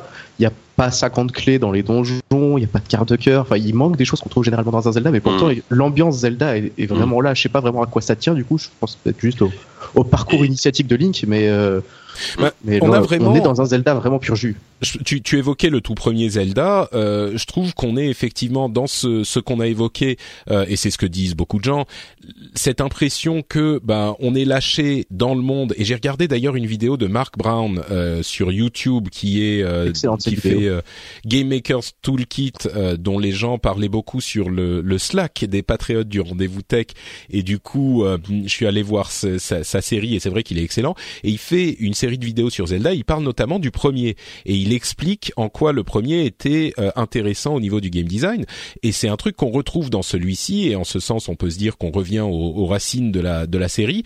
Dans le premier à aucun moment tu n'es bloqué dans l'exploration du monde. Tu peux aller absolument où tu veux. Alors oui si tu vas du mauvais côté tu vas te faire massacrer par des monstres qui sont beaucoup trop forts pour toi. Mais tu peux y aller. Et c'est un petit peu pareil euh, c'est ce que tu disais Jika euh, tout à l'heure. Donc cette filiation est, est claire c'est certain oui Et, et je pense que comme le premier Zelda, c'est un Breath of the Wild, c'est un jeu qui donne des, des histoires à se raconter entre joueurs. C'est quelque chose qu'on a vraiment perdu dans, dans Zelda parce que mm, depuis longtemps dans Zelda, on, on suit un fil rouge euh, qui a été tracé par les développeurs. Là, en fait, le on nous dit pas tout tout de suite, dans, on fait pas les choses dans un ordre précis. Du coup, en discutant avec les autres joueurs, on va dire ah toi t'es parti dans telle direction, moi je suis parti dans telle, dans telle direction. Ah pour rentrer dans tel sanctuaire, euh, dans tel sanctuaire, tu t'y es pris comme ça, moi je m'y suis pris comme ça. Hmm. Enfin, il y a vraiment mais mille et une histoires à se raconter entre joueurs. Entre joueurs. D'ailleurs, on voit beaucoup sur Twitter euh, tous les deux jours euh, popper un nouveau gif avec quelqu'un qui a fait un truc fou dans le jeu. Enfin, c'est c'est vraiment un jeu qui a des, des choses à nous raconter et qui les raconte pas dans un ordre précis. C'est super agréable. Il y a par exemple, pour vous donner un, un- un petit exemple de ce qu'il, de ce qu'on voit arriver sur Twitter, il y a quelques jours, j'ai vu euh, quelqu'un poster une petite gif de d'un, d'un joueur qui arrivait devant un chien et euh, il s'accroupit devant le chien. Alors le chien euh, se lève et enfin le- se met à remuer la queue. Il a envie de jouer. Et, et le, le joueur se met à tourner en, en rond, il fait des, des tours sur lui-même, et le chien le suit et fait des tours sur lui-même aussi. Et c'est un petit détail, tu te dis oui bon ok ils ont fait un script pour dire que le chien euh, va faire des tours quand tu fais des tours, mais c'est c'est tellement est- euh, fait tellement plaisir quand on le voit, ça, ça touche forcément. c'est Euh, ça, ça fait tellement partie de ce monde cohérent et euh, et, et bien conçu que c'est une touche de plus qui vient parfaire la la la hum, comment dire la, bah, la cohérence du jeu quoi. Et, et oui on se on se perd dans le jeu. Moi j'ai j'ai l'impression comme euh, il y a une dizaine d'années quand je commençais à jouer à World of Warcraft pour faire une comparaison qu'on n'attend pas forcément euh, cette impression au tout tout début de découvrir un monde absolument immense et qui est là pour que moi je l'explore. Et le monde est effectivement immense et, et quand je jouais à World of Warcraft, j'allais dans les différentes zones et quand je passais d'une zone à l'autre, c'était un, un changement de lumière et d'ambiance et je trouvais ça complètement fou. Et ben là, on a un petit peu ce même sentiment. Je, je pars, euh, comme je le disais tout à l'heure, c'est l'aventure vraiment à l'état pur. Je pars à l'aventure quoi. Et il y a très peu de jeux qui réussissent à garder le, les éléments de gameplay tout en, en, en les, les effaçant complètement de manière à ce qu'on puisse apprécier l'aventure pour ce qu'elle est quoi. Les, les éléments de gameplay sont tellement insérés dans le jeu qu'on les voit plus et on est juste en train de euh, découvrir ce monde. C'est c'est Bah, fou. je, je, me- je me suis fait, c'est marrant, je me suis fait exactement la même réflexion euh, en y jouant Ah oui que la dernière fois où j'ai ressenti ce- ce- cet aspect vraiment de découverte et de, de- de découvrir un monde, c'est dans, dans World of Warcraft en fait, où, tu- où, tu- où, tu, où tu dois traverser une zone entière pour accéder enfin à ton objectif et que tu changes euh, trois fois d'ambiance et que c'est c'est féerique. C'est vrai que c'est vrai que là-dessus ça ça m'a rappelé ça m'a rappelé WoW quoi. Mm. Et je pense comme dans WoW, il y a aussi le, le sentiment du euh, ah, allez, il est 23h, je vais bientôt me coucher, je vais juste discuter avec ce PNJ là-bas et on se retrouve à 2h du mat à vouloir attirer la foudre sur soi pour débloquer un passage. C'est des choses vécues dans le jeu. Ah oui, Euh, attirer la foudre sur toi pour débloquer Oui, un passage, j'y ai pas pensé. Il y a, y un moment, voilà, il y a, quelqu'un qui m'a dit, euh, bah voilà, si tu veux rentrer dans, dans ce sanctuaire là-bas, il faut que tu attires la foudre. Donc euh, on Hmm. boit quelques potions pour pour assurer le coup. On prie très fort et voilà, on se retrouve à 2h du matin à attirer la foudre. Alors qu'on s'est dit Et 3 moi- heures plus tôt, ouais. je vais aller me coucher. Et moi, alors, alors c'est bon, ah, c'est mini, enfin, c'est mini spoiler sans mini spoiler. Je me suis retrouvé dans une zone où il y avait de la foudre qui frappait et un, peu, un peu, un peu, un peu random. Et je me suis retrouvé à devoir me mettre en slip pour éviter d'avoir des, des objets en métal sur le dos, euh, genre mon, mon épée, mon bouclier, mon armure. Et ben, je me suis mis en slip pour pouvoir traverser la zone et sans, sans, sans me faire toucher par la foudre. Tu vois, ce genre de truc. La Ouais, première fois qu'on se fait foudroyer, ça fait très très bizarre. Ouais, ouais, ça ah fait oui, mal. non, mais pareil, voilà. Et c'est encore ce genre de truc, on dit c'est un peu spoiler, machin, mais il y en a des dizaines Ouais, de trucs comme ça, ouais. quoi. Des, des trucs Ouais. où tu te dis, ah ouais, d'accord, mais ça marche comme ça, le feu, le froid, le machin, les... Et moi, il y a plein de trucs aujourd'hui encore, je suis pas sûr exactement de comment ça marche. J'ai des, les, les, les gelées de chuchu, là, de chouchou. Ouais. Euh, je suis pas sûr exactement de à quoi ça sert, comment ça marche. Alors j'en ai des dizaines dans mes sacs à dos. euh, et, et voyez, on pourrait parler de plein de trucs, euh, du problème de euh, l'inventaire qui est un petit peu pénible à gérer parce qu'on n'a pas assez de place avant d'aller trouver les graines de Korok, les machins, les bons. Pff, mais au final, tout ça c'est assez peu important. Et ce qui reste, euh, c'est le le- l'émerveillement du jeu, quoi. Donc euh, le genre Bon, détail tout bête, il y en a un qui m'a fait mourir de rire. Euh, Il y a un pont sur lequel on se balade, sur lequel il y a un garde, et si on on se met sur le pont, donc euh, prêt à Oui. sauter dans l'eau, le garde euh, nous interrompt en disant Attends, réfléchis-y, euh, je sais, la vie est difficile, moi-même j'ai passé des moments compliqués, euh, Mais mais ouais, je vois sur ton visage que t'as encore de grandes choses à faire, ne fais pas ça. c'est c'est un, c'est un jeu de rôle en fait aussi. C'est vrai que souvent tu, tu tombes sur des petits dialogues à la con, des, des petits des, des petites réflexions de gens et c'est un jeu très très drôle aussi quoi. Enfin Ouais. bref, enfin c'est c'est une richesse quand même assez assez incroyable. Bon, écoutez, je crois que on a fait, euh, on a suffisamment Mm. euh, euh, encensé Zelda. Encensé, la, Là, passer de la pommade. ouais. Je Ouais. voulais juste signaler, il y a un talk euh, de la GDC euh, dans d'une heure et demie pendant lesquels euh, il y a trois euh, réalisateurs du jeu qui, euh, qui sont intervenus, qui reviennent un peu sur la, la, la conception du jeu, son moteur graphique, euh, son moteur euh, physique, euh, la conception graphique du jeu. Euh, c'est disponible sur YouTube depuis 2-3 jours, je crois. Donc si le, le jeu vous intéresse, ça, ça peut valoir le, le- le coup. Ah oui, super. C'est celui où ils ont euh, expliqué qu'ils avaient fait un prototype en 2D pour. euh, Pour euh, valider les mécaniques ouais. euh, du jeu. D'accord. Pendant longtemps, on a vu, on a vu passer que des captures d'écran, mais voilà, maintenant il y a le, le talk qui est disponible sur YouTube. Super. Bah j'irai, j'irai regarder ça. Effectivement, ça avait l'air absolument passionnant. Donc. euh, T'enverrai le lien. Merci beaucoup. Euh, bon, pour conclure sur la Switch, il y aurait quelques petits autres trucs dont on pourrait parler. Euh, il y a euh, une confirmation qu'ils vont travailler avec Netflix, Hulu, Amazon pour avoir les les apps euh, en plus, genre les apps de médias qui vont arriver. Ok, super. Il n'y a pas la la console virtuelle, vous l'avez évoqué rapidement, mais euh, on était un petit Ouais. peu déçus de voir qu'elle n'arrivait pas encore. Mais du coup, ça va leur permettre de remplir artificiellement les mois à venir euh, en nous amenant la console virtuelle et peut-être des jeux euh, que que certains seront heureux de faire ou de refaire. En Euh, revanche, ce qui est étonnant, c'est qu'il y a plein de portages Neo Geo. Euh, sur les shops qui sont Ouais. qui ont débarqué euh, au lancement donc t'as as Metal Slug King of Fighters ce genre de truc euh, King of Fighters c'est rigolo, quoi. 98, ouais, qui est un, après j'ai pas testé ce que ce valent les portages hein. je sais pas si c'est des bons des bonnes adaptations va, des bons portages euh, voilà quoi. Mm. Metal Slug sur la Switch ça doit être pas mal hein. Oui, oui, oui, pourquoi pas, effectivement.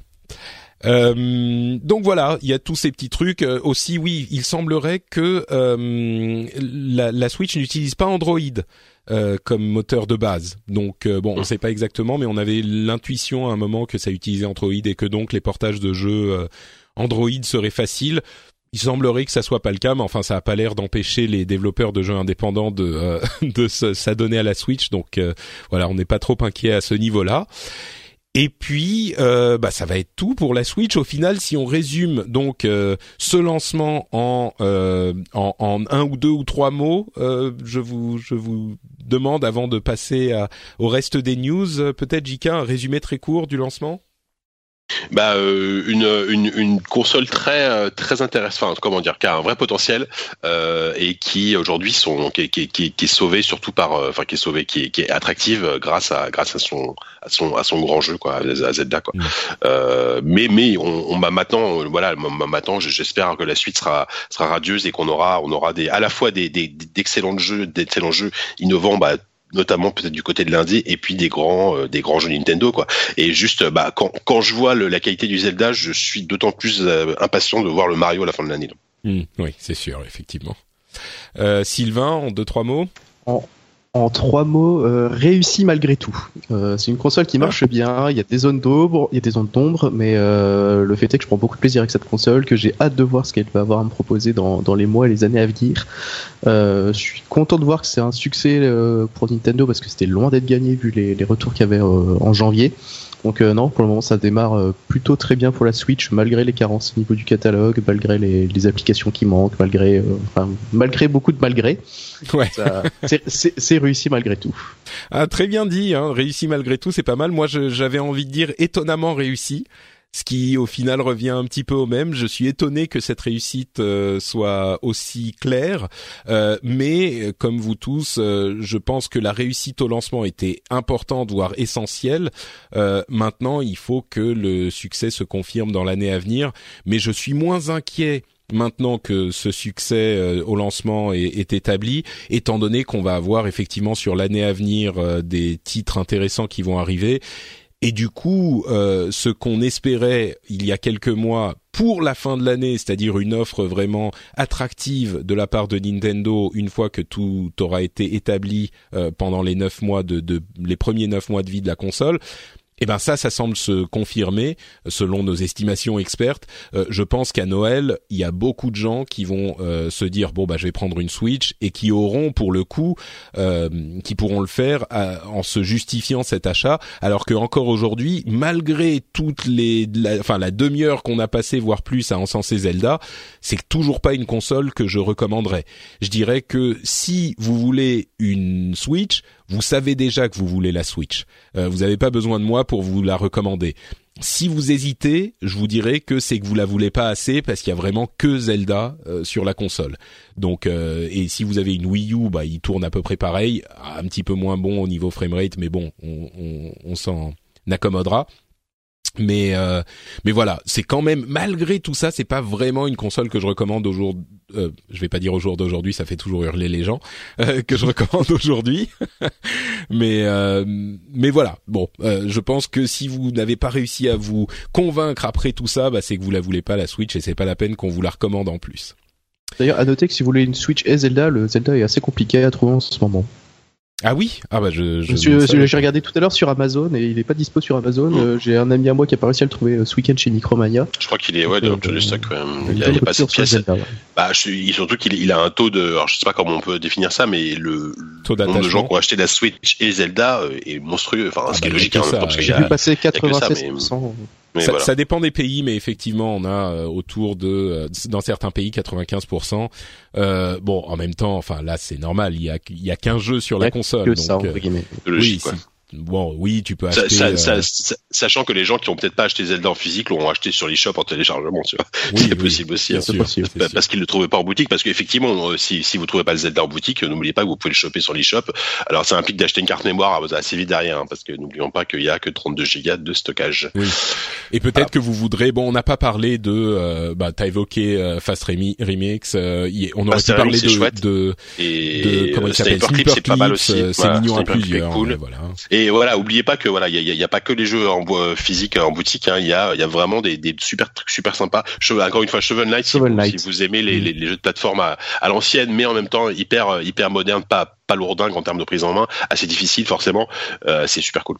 Et justement, je voulais te demander pour Shovel Knight, ça fait des années, je crois même que je l'ai sur euh, Ouais. Steam et j'y ai jamais vraiment joué parce que j'ai Ouais. le spectre du le spectre du du, du pixel art euh, ID super dur et un petit peu pénible. Ouais. Donc, est-ce Ouais. que c'est très dur comme un jeu de plateforme à l'ancienne ou est-ce que ça Ouais, reste agréable à jouer c'est assez, c'est assez difficile.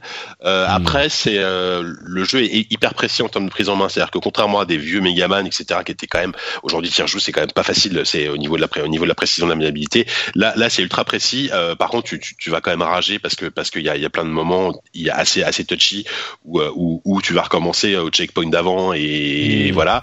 Euh, le style graphique, moi, moi j'adore, hein, mais c'est vrai que c'est euh, les, les mecs s'en cachent pas. Ils, ils, ils voulaient faire un jeu, un jeu tel que les, il était à l'époque de la NES, tu vois, euh, avec la avec la musique qui va bien et tout ça. Donc t'as une BO chiptune que que j'adore, hein, mais qui, est qui est pas qui est pas du goût de tout le monde, mais ouais. Donc je, je sais pas si c'est exactement pour toi. Faudrait que bon, Ouais, je crois je- pas qu'il y ait version démo, mais Je- euh, Je suis loin d'être un gamer hardcore et j'ai réussi à voir la fin du jeu, donc euh, je pense que je Oui, oui, non, moins Bon. tenter. c'est Ah, c'est pas le peut-être à tenter. C'est moins, exigeant qu'un Super Big Boy en termes de, de Oui, d'accord. précision. On n'est pas dans la folie du euh, du, du platformer euh, hyper C'est dur pas un pour le Dead. Retry. euh, Ouais. Hmm. on avance Non, quand même vrai, euh, assez euh, tranquillement. Ok. tranquille. Bon, bah écoutez, merci à tous les deux pour cette longue partie Switch et Zelda. Je pense que ça valait vraiment le coup. Mais on a encore une petite demi-heure pour parler de la suite des infos euh, de ces dernières semaines.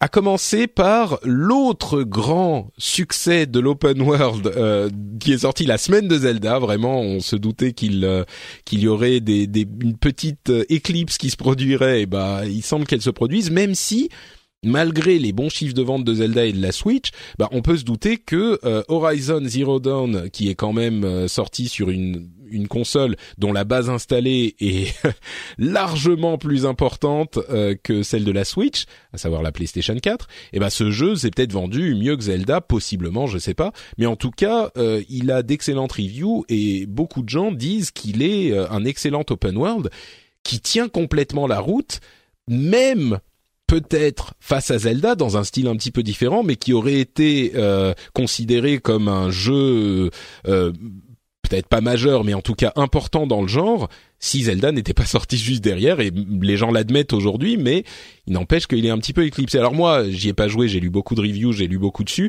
mais euh, JK, toi, t'as mis les mains un petit peu dessus, euh, Ouais, je ouais, crois ouais. que tu confirmais cette impression? Ouais, j'ai commencé à y jouer euh, bah, jusqu'à ce que Zelda sorte, donc j'avoue je l'ai un peu lâché ensuite, mais j'aimerais bien, mais j'aimerais bien me remettre dessus. Euh, c'est ouais ouais c'est une belle réussite franchement. Euh, déjà techniquement et artistiquement c'est euh, c'est alors je sais pas si on, on c'est quasiment le plus beau jeu de la PS4. Euh, va falloir euh, ça ça va se battre avec Uncharted 4. Alors euh, là là, en l'occurrence c'est un open world, mais en plus quand tu joues sur la PS4 Pro avec le mode HDR, là c'est c'est vraiment très très très très très beau. Vraiment c'est c'est assez dingue.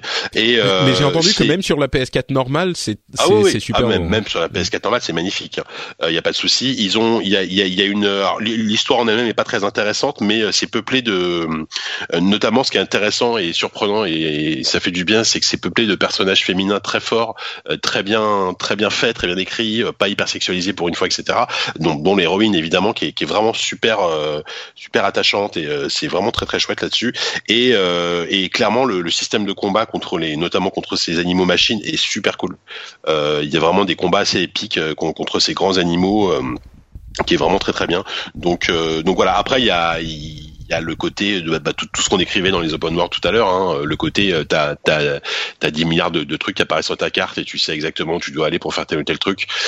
Bon voilà, ça faut faut accepter ces open world euh, avec des guillemets à la Ubisoft, tu vois, qui est, qui, est pas forcément du goût de tout le monde. Par est-ce qu'il y en a trop même, ou est-ce que non, non, non, ça va, ça reste, euh, ça va. Mais, euh, mais par exemple, typiquement, souvent, alors euh, tu, peux le régler assez finement dans les dans les paramètres au niveau du HUD, mais t'as as beaucoup trop d'informations sur l'écran, quoi. Et ça, c'est chiant. Euh, il faut vraiment, faut vraiment diminuer ça parce que sinon, tu, tu t'es surchargé d'infos et c'est un peu dommage.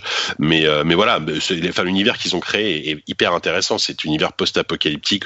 après, le, tu, tu comprends qu'après la civilisation des hommes, il s'est passé quelque chose et que tout le monde est retourné plus ou moins à l'âge, quasiment à l'âge de pierre en, tribu et euh, et il y a ces, ces, machines qui sont des animaux. Enfin, c'est très très intrigant en termes de scénario. Alors j'ai pas été assez loin pour euh, pour comprendre exactement les, tenants et aboutissants du truc, mais euh, mais non non si si vous êtes en quête d'un déjà d'un jeu magnifique et, et super agréable à jouer, c'est c'est vraiment une belle c'est vraiment un bon jeu. Voilà tout simplement un bon jeu. Mm.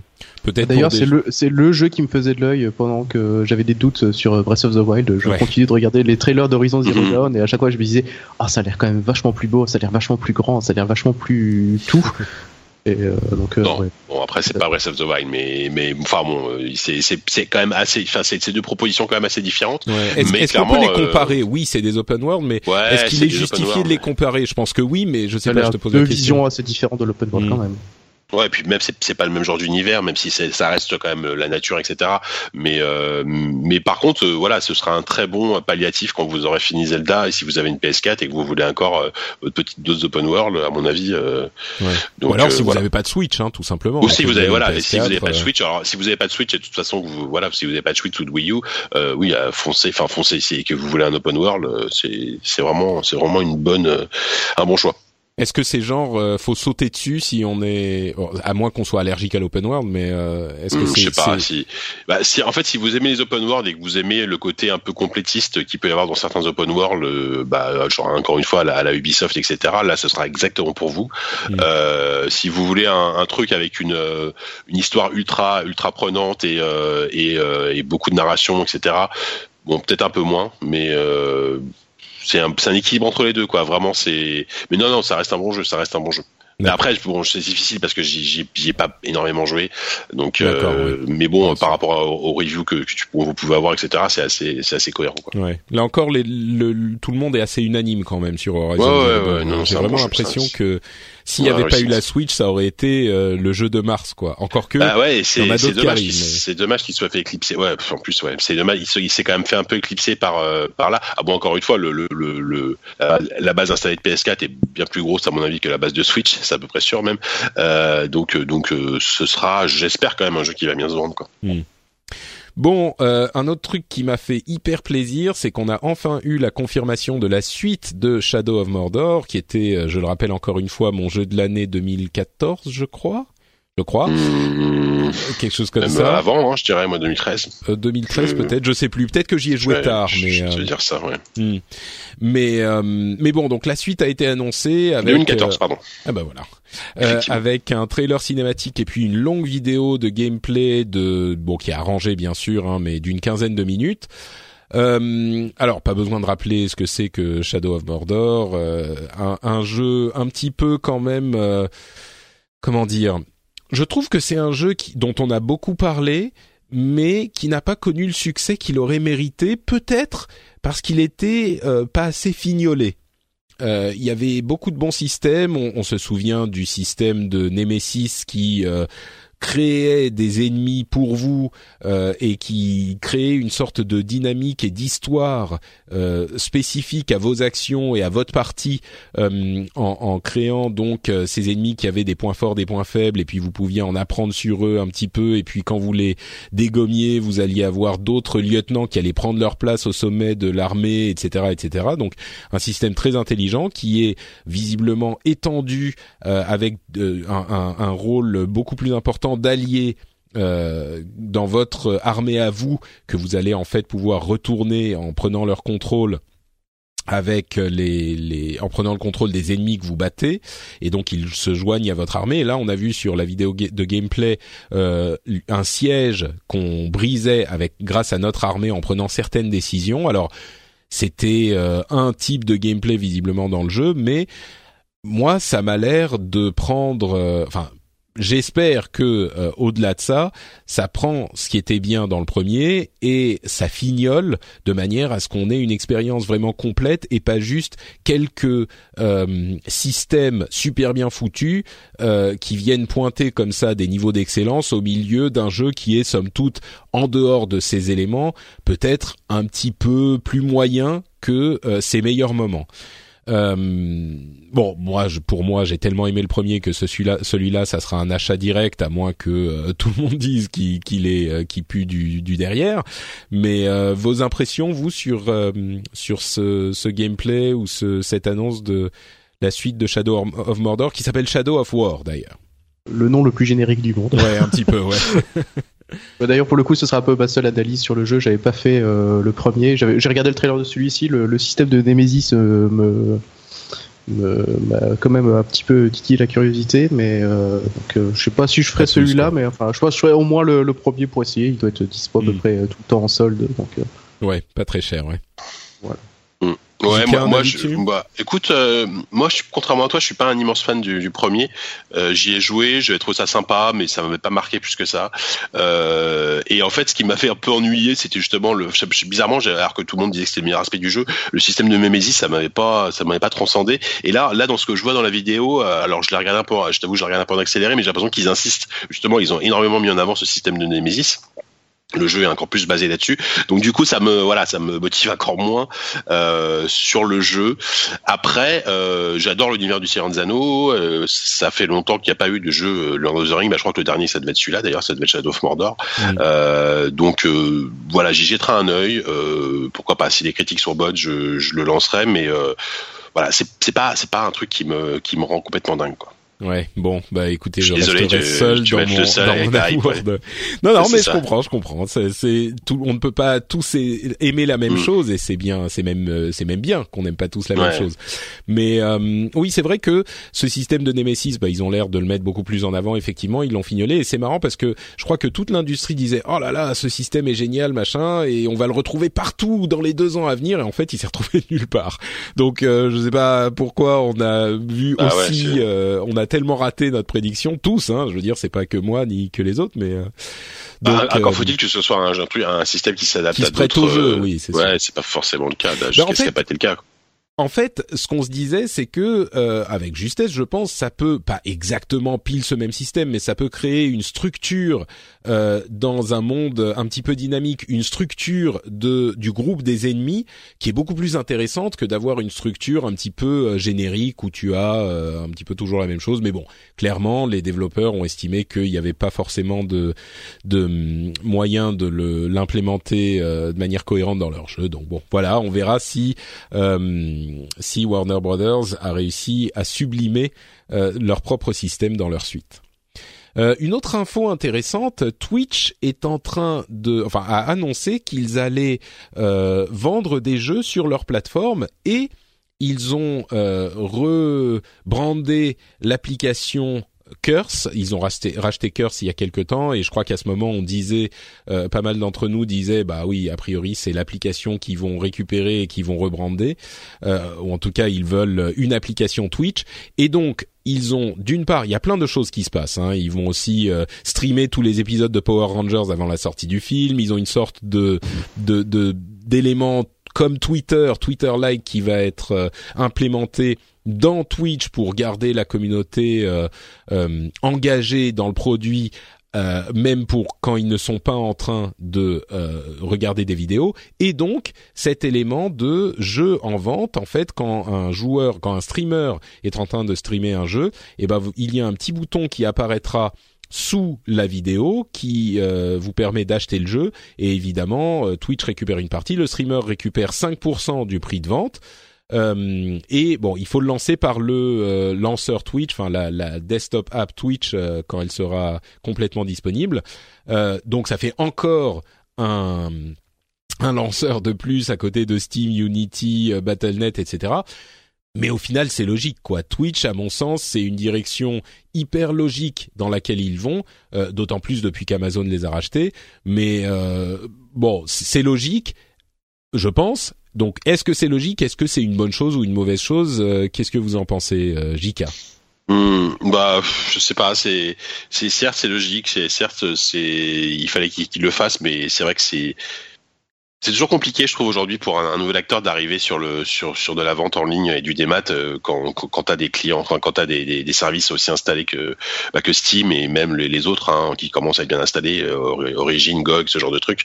Euh, là, alors effectivement, ils ont la puissance de feu d'Amazon, ils ont ils ont ils ont la popularité de Twitch derrière. Euh, après, hein. effectivement. Ouais, c'est pas rien, c'est pas rien. C'est peut-être que effectivement eux, ils ont peut-être un, un, un, atout à jouer là-dessus et ils ont peut-être une chance de, de, se faire une petite place. Euh, mais mais mais aujourd'hui, je trouve que, enfin, sur PC, c'est tellement compliqué de d'avoir de la visibilité quand quand t'es pas Steam. tu, tu te dis des fois, je me dis les, les, les gens qui se lancent, les boîtes qui se lancent là-dedans, faut faut quand même avoir des euh, j'allais dire un mot vulgaire, mais tu vois ce que je veux dire. Coronesses. Voilà, des coronesses pour pour pour y aller quoi. Bah, euh, enfin, s'il y en a un qui peut y aller, euh, Twitch a déjà la visibilité. Tu vois, c'est pas GOG euh, qui, Good Old Games, qui essaye tant bien que mal de faire valoir son système GOG, ils sont là sans depuis DRM. 10 ans, quoi, 15 ans voilà. enfin, tu vois. Et ils ont un petit peu de visibilité, mais enfin, effectivement, c'est dur de se battre contre Steam parce qu'ils ne font que ce que fait Steam. Alors oui, sans DRM machin, mais Twitch, mmh. ils sont déjà là. Tu vois, ils ont déjà et, et l'idée, je pense pas que ça va être tu vends euh, tes jeux sur l'application Twitch, peut-être à terme, mais au début c'est juste un lanceur pour les jeux que tu as achetés par euh, Twitch. Et, mmh. et, et, donc ils sont déjà, enfin clairement, s'il y a euh, des acteurs importants dans le monde du jeu, dans l'industrie du jeu vidéo, en dehors des développeurs eux-mêmes, bah il y a euh, Steam évidemment, euh, YouTube parce que tout le monde regarde des vidéos de jeux vidéo sur YouTube, et puis Twitch parce que tout le monde regarde mmh. des streams. Donc, euh... Mmh. il faut vraiment que ce soit bien intégré, quoi, que tu te dises euh, que tu, tu, vois un jeu qui est streamé sur Twitch, tu te dis ah il a l'air cool. Bah, il faut vraiment qu'au lieu d'aller en, deux clics sur ton Steam et l'acheter, il faut vraiment que tu puisses passer par par Twitch par exemple de manière plus rapide, mais je sais pas comment ils vont. Bah c'est l'idée, c'est que tu as un bouton sous la vidéo, tu cliques dessus mmh. et puis ça te le ça te l'achète. Donc, oui, c'est simple.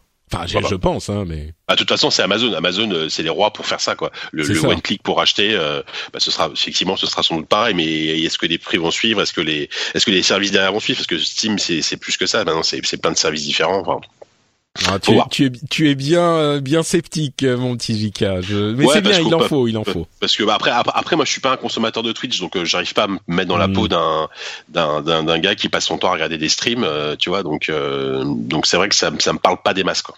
D'accord. Sylvain, toi, est-ce que tu consommes du Twitch? Tu devrais aller acheter un petit jeu obscur euh, qui qu'un streamer pas énorme, on va dire, euh, essaye de, de streamer, essaye de vendre. Alors il y a cette question d'éthique aussi dont on peut parler, genre euh, est-ce que les gens vont se mettre à, à, à essayer de vendre des trucs qu'ils n'aiment pas forcément?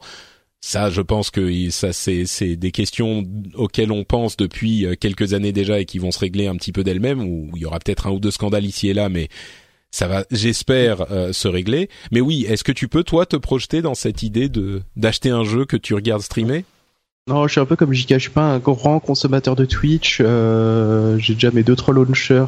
J'ai l'impression que ça me suffit pas mal. Donc je pense que si je vois un Twitcher en train de, de Twitcher un, un, jeu, je vais aller tranquillement l'acheter sur Steam plutôt que de repasser par ce par ce nouveau. et au pire, si vraiment le, le, le, Twitcher fait, fait du bon boulot, je lui je lui laisserai pour boire quoi.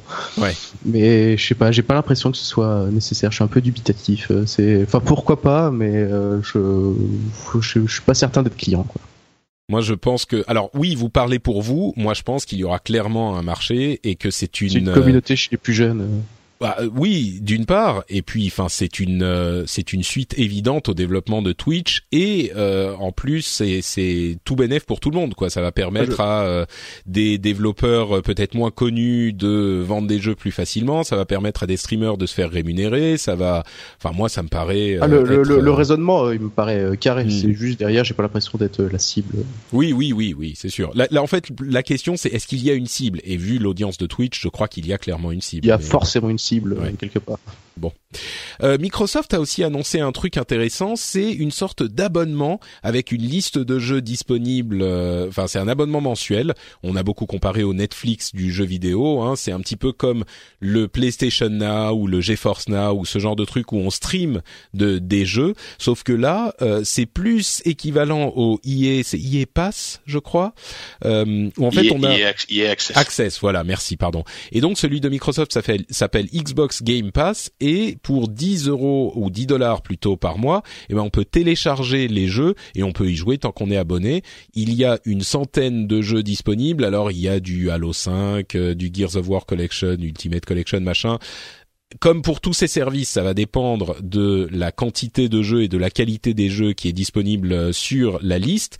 Euh, la grosse différence, comme on le disait avec euh, l'offre de Sony, c'est que c'est pas des jeux streamés, mais des jeux installés. Donc ça peut plaire à certains qui aiment pas avoir de la latence théorique, mais tout de même sur leur jeu. bon, je crois que c'est une offre intéressante, mais comme euh, bah, je le disais, ça va dépendre des jeux disponibles. Là, j'ai regardé la liste, je suis pas certain que ça me, me plairait, euh, que ça m'intéresserait financièrement. Euh, Mais déjà, aucun de ces services ne m'intéresse vraiment parce que moi, j'achète les jeux que je veux et puis il y en a en solde sur Steam. Mais bon, je sais pas. Vous, ça vous dit? Bah c'est c'est intéressant. Enfin moi moi non parce que de toute façon je, je, je joue. Alors a priori d'ailleurs je, je revois la news de Polygon. Au début il précisait que c'était dispo sur Xbox One et PC. Euh, là, a priori, ce sera plus que Xbox One. Oui, c'est que à terme, ça arrivera sur PC aussi. Voilà, à terme. Euh, Alors voilà, sur, sur, PC, pourquoi pas, mais c'est vrai qu'aujourd'hui, euh, je, je, sais pas. Après, c'est intéressant une offre. De toute façon, moi, moi, une offre de jeu complète euh, pour pour quelques euros par mois, je, je, je dis je dis oui sur le principe, c'est sûr. Euh, mais c'est vrai qu'il faut il faut voir ce qu'on ce qu'on te sort. Et euh, ce serait bien aussi, par exemple, qu'il y ait des, euh, il y ait des jeux Xbox 360, par exemple, pour ce prix-là, euh, que euh, tu bah, puisses, y en a, que, y en a. que de la rétro. Il y en a? Ah, il y a des jeux, moi, bon, c'est en émulation, mal, tu vois, c'est en émulation Xbox oui, oui. One en rétrocompatibilité. Oui, en c'est pas disponible rétrocompatibilité. sur. euh, euh, c'est pas disponible sur Xbox 360, mais il y a des jeux Xbox 360 dans Mhm. la liste sur Xbox One, oui. C'est ça, d'accord. Donc ça peut être intéressant aussi, tu vois, un peu comme ce que faisait Sony, euh, enfin ce que fait toujours Sony avec le PlayStation Now, je ouais. crois. Mm. Voilà, euh, voilà. C'est, je trouve qu'ils sont encore en train de se roder un peu tous ces services, là, que ce soit du streaming ou, ou pas d'ailleurs. euh, Il y, y a vraiment plein. En ce moment, il y a plein d'offres qui arrivent là. euh, même tu vois des Shadow, des, euh, des Nvidia, enfin des GeForce Now, ces trucs comme ça. Tu sens tout ça est en train de se mettre en place. Tu, tu sais pas trop encore ce que tu veux. Les, les modèles économiques sont pas encore euh, complètement trouvés, mais euh, ils essayent. Je, pense qu'à terme, de toute façon, on, va finir par euh, voilà, on y arrive pour la musique, on y arrive pour la vidéo. Je pense qu'à terme, on, arrivera pour le, on y arrivera pour le jeu, quoi. Je crois qu'effectivement, la, grande interrogation, c'est est-ce que les développeurs et les éditeurs vont vouloir un jour se réunir et offrir des jeux qui soient intéressants pour faire une bibliothèque qui soit intéressante parce que c'est c'est le grand problème. Tant qu'un jeu est encore intéressant eh ben ils veulent pas forcément le mettre sur euh, ce, ce service. Et contrairement à un truc comme Netflix où euh, bah, Netflix a pu produire des des des séries et Des des trucs qui qui motivent les gens vraiment parce qu'aujourd'hui c'est pour ça que tu t'abonnes à Netflix bah disons que euh, là euh, ni Microsoft ni Sony ni EA alors, si on adore spécifiquement cet éditeur ou ce développeur, oui, ça va peut-être être intéressant, mais j'ai l'impression qu'aucun ne réussit par ses propres productions à réunir euh, suffisamment de motivation chez les joueurs pour euh, euh, déclencher l'acte d'abonnement. Donc Euh, Là où je pense qu'il y a une carte à jouer, ce serait du côté de Nintendo avec sa console virtuelle. Je verrais bien un abonnement à 10 euros par mois qui donne accès à tout le, console, à tout le catalogue Grave. de consoles virtuelles. ah Je oui, comprends non, là c'est certain. pas déjà. Oui, oui. oui. Et là, ouais, bah, c'est ça. Enfin, là, quand, quand tu vois le carton qu'ils ont fait avec leur, euh, leur NES Mini, là, euh, Nintendo, ils ont un trésor de guerre sur le rétro. Et, et qu'est-ce qu'ils attendent pour lancer un service d'abonnement euh, Enfin, là, ça cartonnerait, quoi. Enfin, et moi, moi, moi, en tant que pigeon, euh, pigeon rétro gamer, euh, je serais le premier à m'abonner pour rejouer à, à des vieux trucs, quoi. Sur ma Switch, en plus. Enfin, bref, ce, ce serait vraiment super, quoi. Donc je Ouais, pense qu'on est loin de tous donner 10 euros par mois euh, en, en achat sur la, la console virtuelle. Donc là, avec un abonnement et un accès Mmh, je pense qu'ils y gagneraient euh, financièrement. Sauf que, sûr. sauf que si on donne 10 euros par mois sur console virtuelle, euh, ils ont aucun intérêt à le transformer en abonnement duquel tu vas t'abonner pendant 6 mois et puis au bout d'un moment tu vas te rendre compte que tu joues pas trop au jeu. Et, Bah, euh, et donc ouais. tu vas te désabonner. Alors que là, ils peuvent te revendre les jeux, tu vois, individuellement. Oui, je pense Euh, que financièrement, pour eux, c'est plus intéressant de, de vendre des jeux un par un. C'est ça, c'est le problème, c'est le problème. Bien d'accord. Et bon, et d- déjà, il faudrait que la console virtuelle soit soit prête, ce qui, un je bon pense, début. euh, ouais, le- l'absence de console virtuelle, au-delà de la stratégie peut-être de, de euh, disponibilité de nouvelles choses sur la, les premiers mois de la console, je pense que c'est un témoignage du fait que bah, la console était prête au dernier, dernier, dernier moment euh, pour la pour la sortie. Quoi, ils sont concentrés sur les fonctionnalités essentielles et ils se sont dit bon bah le reste, ça arrivera après. Mais bon. Euh, parlons un petit peu de réalité virtuelle avec Sony qui visiblement a vendu 915 000 euh, casques PlayStation VR. C'est euh, plus que le nombre de HTC Vive euh, et à peu près deux fois plus d'après les estimations qu'on a hein, que le nombre de Oculus Rift. Rift dont d'ailleurs le prix a chuté quand on achète les contrôleurs touch avec euh, en fait c'est le prix du Rift seul de l'époque donc on est à 600 dollars à peu près euh, donc une chute de prix qui, je pense, est motivée par euh, bah, les, ventes compliquées de, de Rift. Et on voit que le système est encore assez balbutiement. Et puis surtout, Sony a réussi à vendre plus que les autres. Un million, c'est bien. C'est pas, euh, ça veut pas dire que la VR est installée, était là pour et est là pour rester.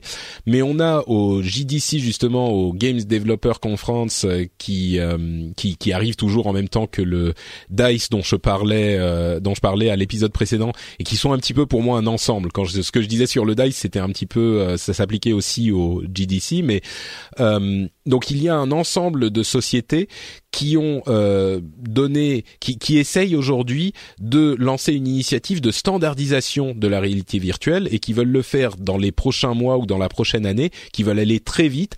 Et c'est très positif, euh, positif à mon sens pour la réalité virtuelle parce que on a besoin que toutes ces sociétés travaillent ensemble pour établir des standards sur lesquels ils peuvent ensuite construire des business individuels, mais ils se rendent compte que euh, chacun dans leur coin, ils ne réussissent pas à percer.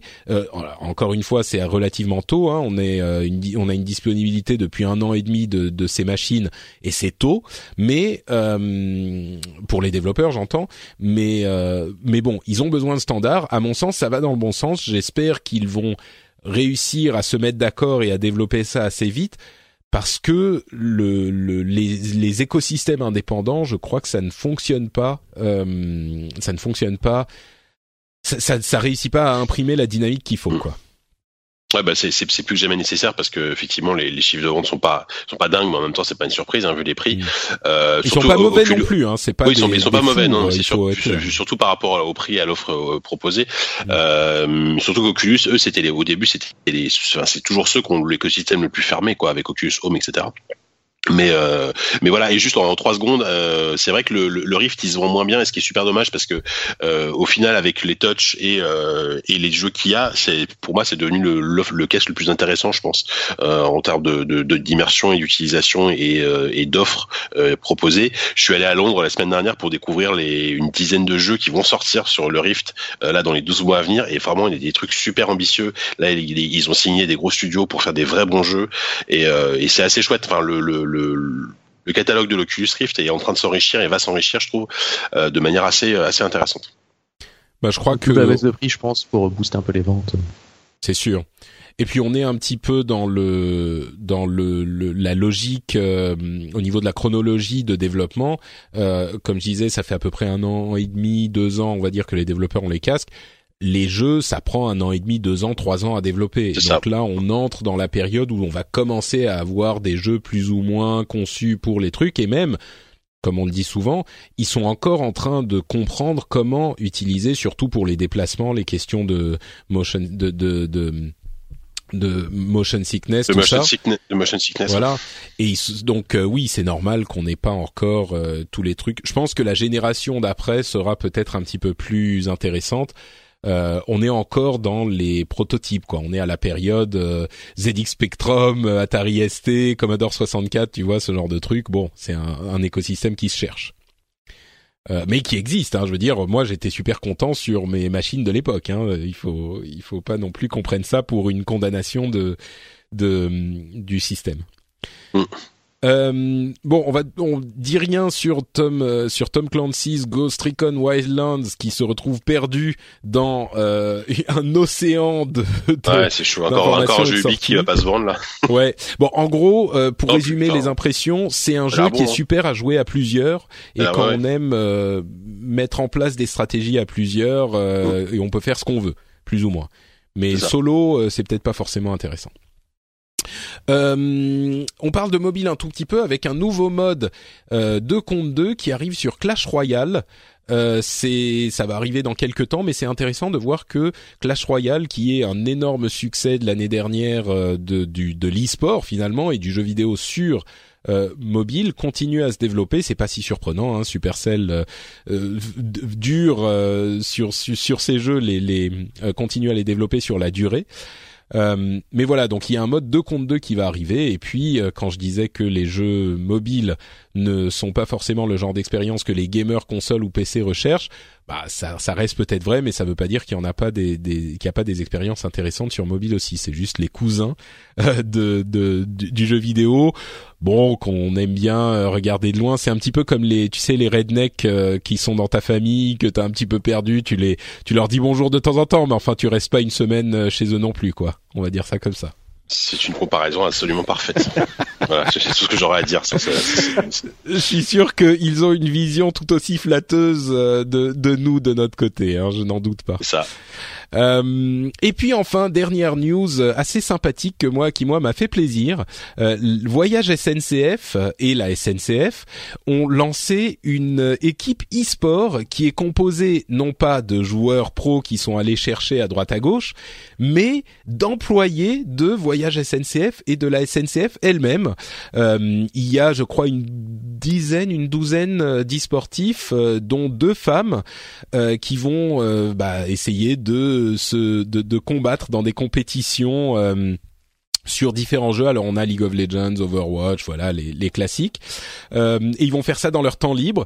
Et j'ai trouvé ça hyper sympa que la SNCF prenne des employés de leur entreprise. Tu vois, c'est une euh, une. euh, Alors évidemment, c'est un effort de, de com. Hein, euh, il faut pas se mentir, mais il n'empêche que c'est un effort de com cool euh, que moi j'encourage. Et évidemment, c'est des semi c'est des semi pros quoi, donc ils risquent de pas aller très très loin. Mais j'aimerais bien entendre parler de leur aventure, de leurs efforts euh, et peut-être même regarder leur match. C'est parfait justement pour euh, personnaliser la relation qu'on a aux équipes. Et là, c'est sympathie, c'est un capital sympathique tout de suite euh, qui me paraît hyper important. C'est la team locaux. qui est très bien nommée et on verra on va suivre ça et suivre leurs aventures j'espère au cours des prochains mois. Oui, c'est sympathique. Voilà.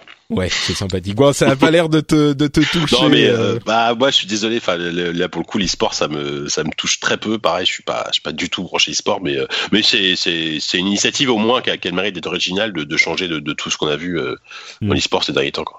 Ouais. Et ça change des gros rachats euh, à coût de, Voilà. de, de centaines de millions de- d'euros. C'est Ouais. euh, la Mm. petite news euh, what the fuck sympathique du C'est côté de la SNCF. J'espère juste qu'ils se mettront pas en grève trop souvent. La, Voilà. la question, C'est- la question, effectivement importante. J'allais, j'allais pas la faire, mais puisque tu l'évoques, c'est euh, si jamais il y a une grève à la SNCF et qu'ils ont un tournoi juste à ce moment, Est-ce Voilà. qu'ils peuvent aller participer au tournoi Bah, ou ils, pas arrivent, ils arriveront en retard à leur, leur match. C'est incroyable pour la SNCF, tu vois. Est-ce que dans Overwatch, le payload pour arriver avec du retard? Ah, c'est Bah, ça, c'est ça, ouais, voilà. effectivement, effectivement. Bon, bah, mille questions qui restent à poser à la team locaux. J'espère qu'ils auront un compte Twitter. Je vais aller regarder ça euh, pour qu'on puisse. Parce que les pauvres, sur leur, s'ils ont un compte Twitter, ils doivent être harcelés de blagues Ah, dans ce genre, de ce Mais genre. justement, c'est pour le, ça que le- moi, le- le CM doit, doit être en train de s'arracher les cheveux. Là. Moi, je les soutiens. Je trouve que c'est une super Oui, oui, oui. initiative. Oh, l'idée est sympa. Ouais, voilà. Bon. Euh, et ben écoutez, c'est sur cette news, comme tu le disais, Sylvain, euh, what the fuck, qu'on va conclure l'épisode, un épisode euh, bien touffu et euh, qui, moi, pour lequel j'ai passé un excellent moment. Donc, euh, avant de se quitter, eh ben écoutez, euh, honneur au nouveau, Euh, Sylvain, où est-ce qu'on peut te retrouver si on veut avoir un petit peu plus de sylvainerie après la fin de l'émission? Donc vous pourrez avoir des, des sylvaineries sur mon compte Twitter, donc euh, Sylvain Charrois, c h a 2 0 y Et donc à côté de ça, comme tu disais en début d'émission, je, je me suis lancé il y a quelques mois dans une carrière de podcasteur en lançant Radio Overwatch. Donc euh, on me trouve sur iTunes, sur euh, Twitter, sur euh, Facebook. D'ailleurs, je te félicite pas, Patrick, parce que c'est ton rendez-vous jeu spécial Overwatch avec Alpha Cast qui m'a qui m'a convaincu de me lancer dans le jeu, alors qu'à la base je suis pas du tout fanat de FPS, et donc me voilà à, à faire des petites pastilles audio d'une dizaine de minutes pour pour condenser l'actualité du jeu. Oui, bah écoute, merci. je plaide coupable. Je plaide coupable. Je pense qu'il y en a plusieurs euh, qui sont dans ton cas, au moins pour euh, le, le, le fait de s'être lancé dans le jeu. Euh, je suis heureux d'avoir créé autant de vocations. Euh, donc voilà, Radio Overwatch et at Sylvain Charrois sur Twitter. Merci à toi et Jika. Où peut-on te retrouver? Yes, euh, bah, toujours sur ZQSD, pour, euh, donc un podcast de jeux vidéo qui parle beaucoup de PC. Euh, là, on a le numéro 48 qui est en ligne avec, on a invité euh, Myriam qui a travaillé, euh, Myriam Wally qui a travaillé sur euh, Normal Lost Phone. Je sais pas si vous y avez joué, ça vous dit quelque chose. Euh, C'est qui est un super bien. jeu de, ouais, de, d'enquête où on, où on trouve un portable, en fait, qui, app- qui appartient à quelqu'un et on doit découvrir à qui, à qui il appartient, et qui est cette personne et l'histoire qu'il y a derrière. C'est, c'est un super jeu. Euh, voilà, le numéro 49 est déjà enregistré. On y parle de BioWare notamment dans la dans la prévision, dans, dans la perspective de la sortie de Mass Effect. Et euh, voilà. Puis sinon sur les numériques.com aussi, hein, là il y a, le test de la Switch qui est toujours en une hein, que, vous pouvez aller lire, euh, qui a écrit été écrit par moi-même avec amour. Et enfin sur Twitter c'est @jkloret, J K L A U. Et ces deux euh, adresses Twitter sont disponibles dans les notes de l'émission, évidemment. Comme ça, vous n'avez pas besoin de retenir tout ça par cœur. Pour ma part, c'est Note Patrick sur Twitter et sur Facebook. Vous pouvez aussi retrouver cette émission sur FrenchSpin.fr, le site où j'héberge les podcasts que je produis. Il y en a d'autres, bien sûr, vous le savez. Et si vous, vous avez euh, deux minutes à perdre, vous pouvez peut-être aller sur iTunes ou sur un autre catalogue de podcasts que vous utilisez et vous pouvez nous laisser une review avec des petites étoiles comme par exemple Billy PX qui nous dit super podcast à écouter absolument si vous êtes fan de jeux vidéo avec un point d'exclamation et 5 étoiles, merci à toi. Ou alors Sharkeus qui dit podcast toujours très attendu. Bravo Pat- Patrick, dans la joyeuse marocanard des podcasts jeux vidéo, tu as su trouver ton angle personnel et il euh, continue avec une explication qui dit où il dit qu'il était surpris d'apprendre euh, que j'étais un fan de jeux vidéo parce qu'il n'avait pas suivi l'époque d'Azeroth.fr et donc il écoutait que le rendez-vous tech et du coup quand j'ai quitté Blizzard, il a découvert que j'étais euh, un fan de jeux vidéo et il dit que la connaissance est corrigée ô combien euh, puisque je, suis un gamer chevronné et passionné. Merci à toi Sharkeus, merci à Billy PX et merci à vous tous qui écoutez l'émission. Comme je le disais, si vous pouvez nous laisser une petite review, ça nous aide, vous le savez, à gagner en visibilité et on vous en remercie par avance. J'espère que l'épisode vous aura plu. Si vous avez euh, des choses à dire sur tout ce qu'on a euh, raconté, que ce soit sur la Switch ou Zelda notamment, n'hésitez pas à venir encore une fois sur frenchspin.fr et laisser des commentaires dans les notes de l'émission. Et puis nous, on part euh, retour, on part jouer à Zelda jusqu'au prochain épisode qui sera dans une quinzaine de jours. On vous remercie et on vous fait plein de bises. Ciao ciao. Ciao.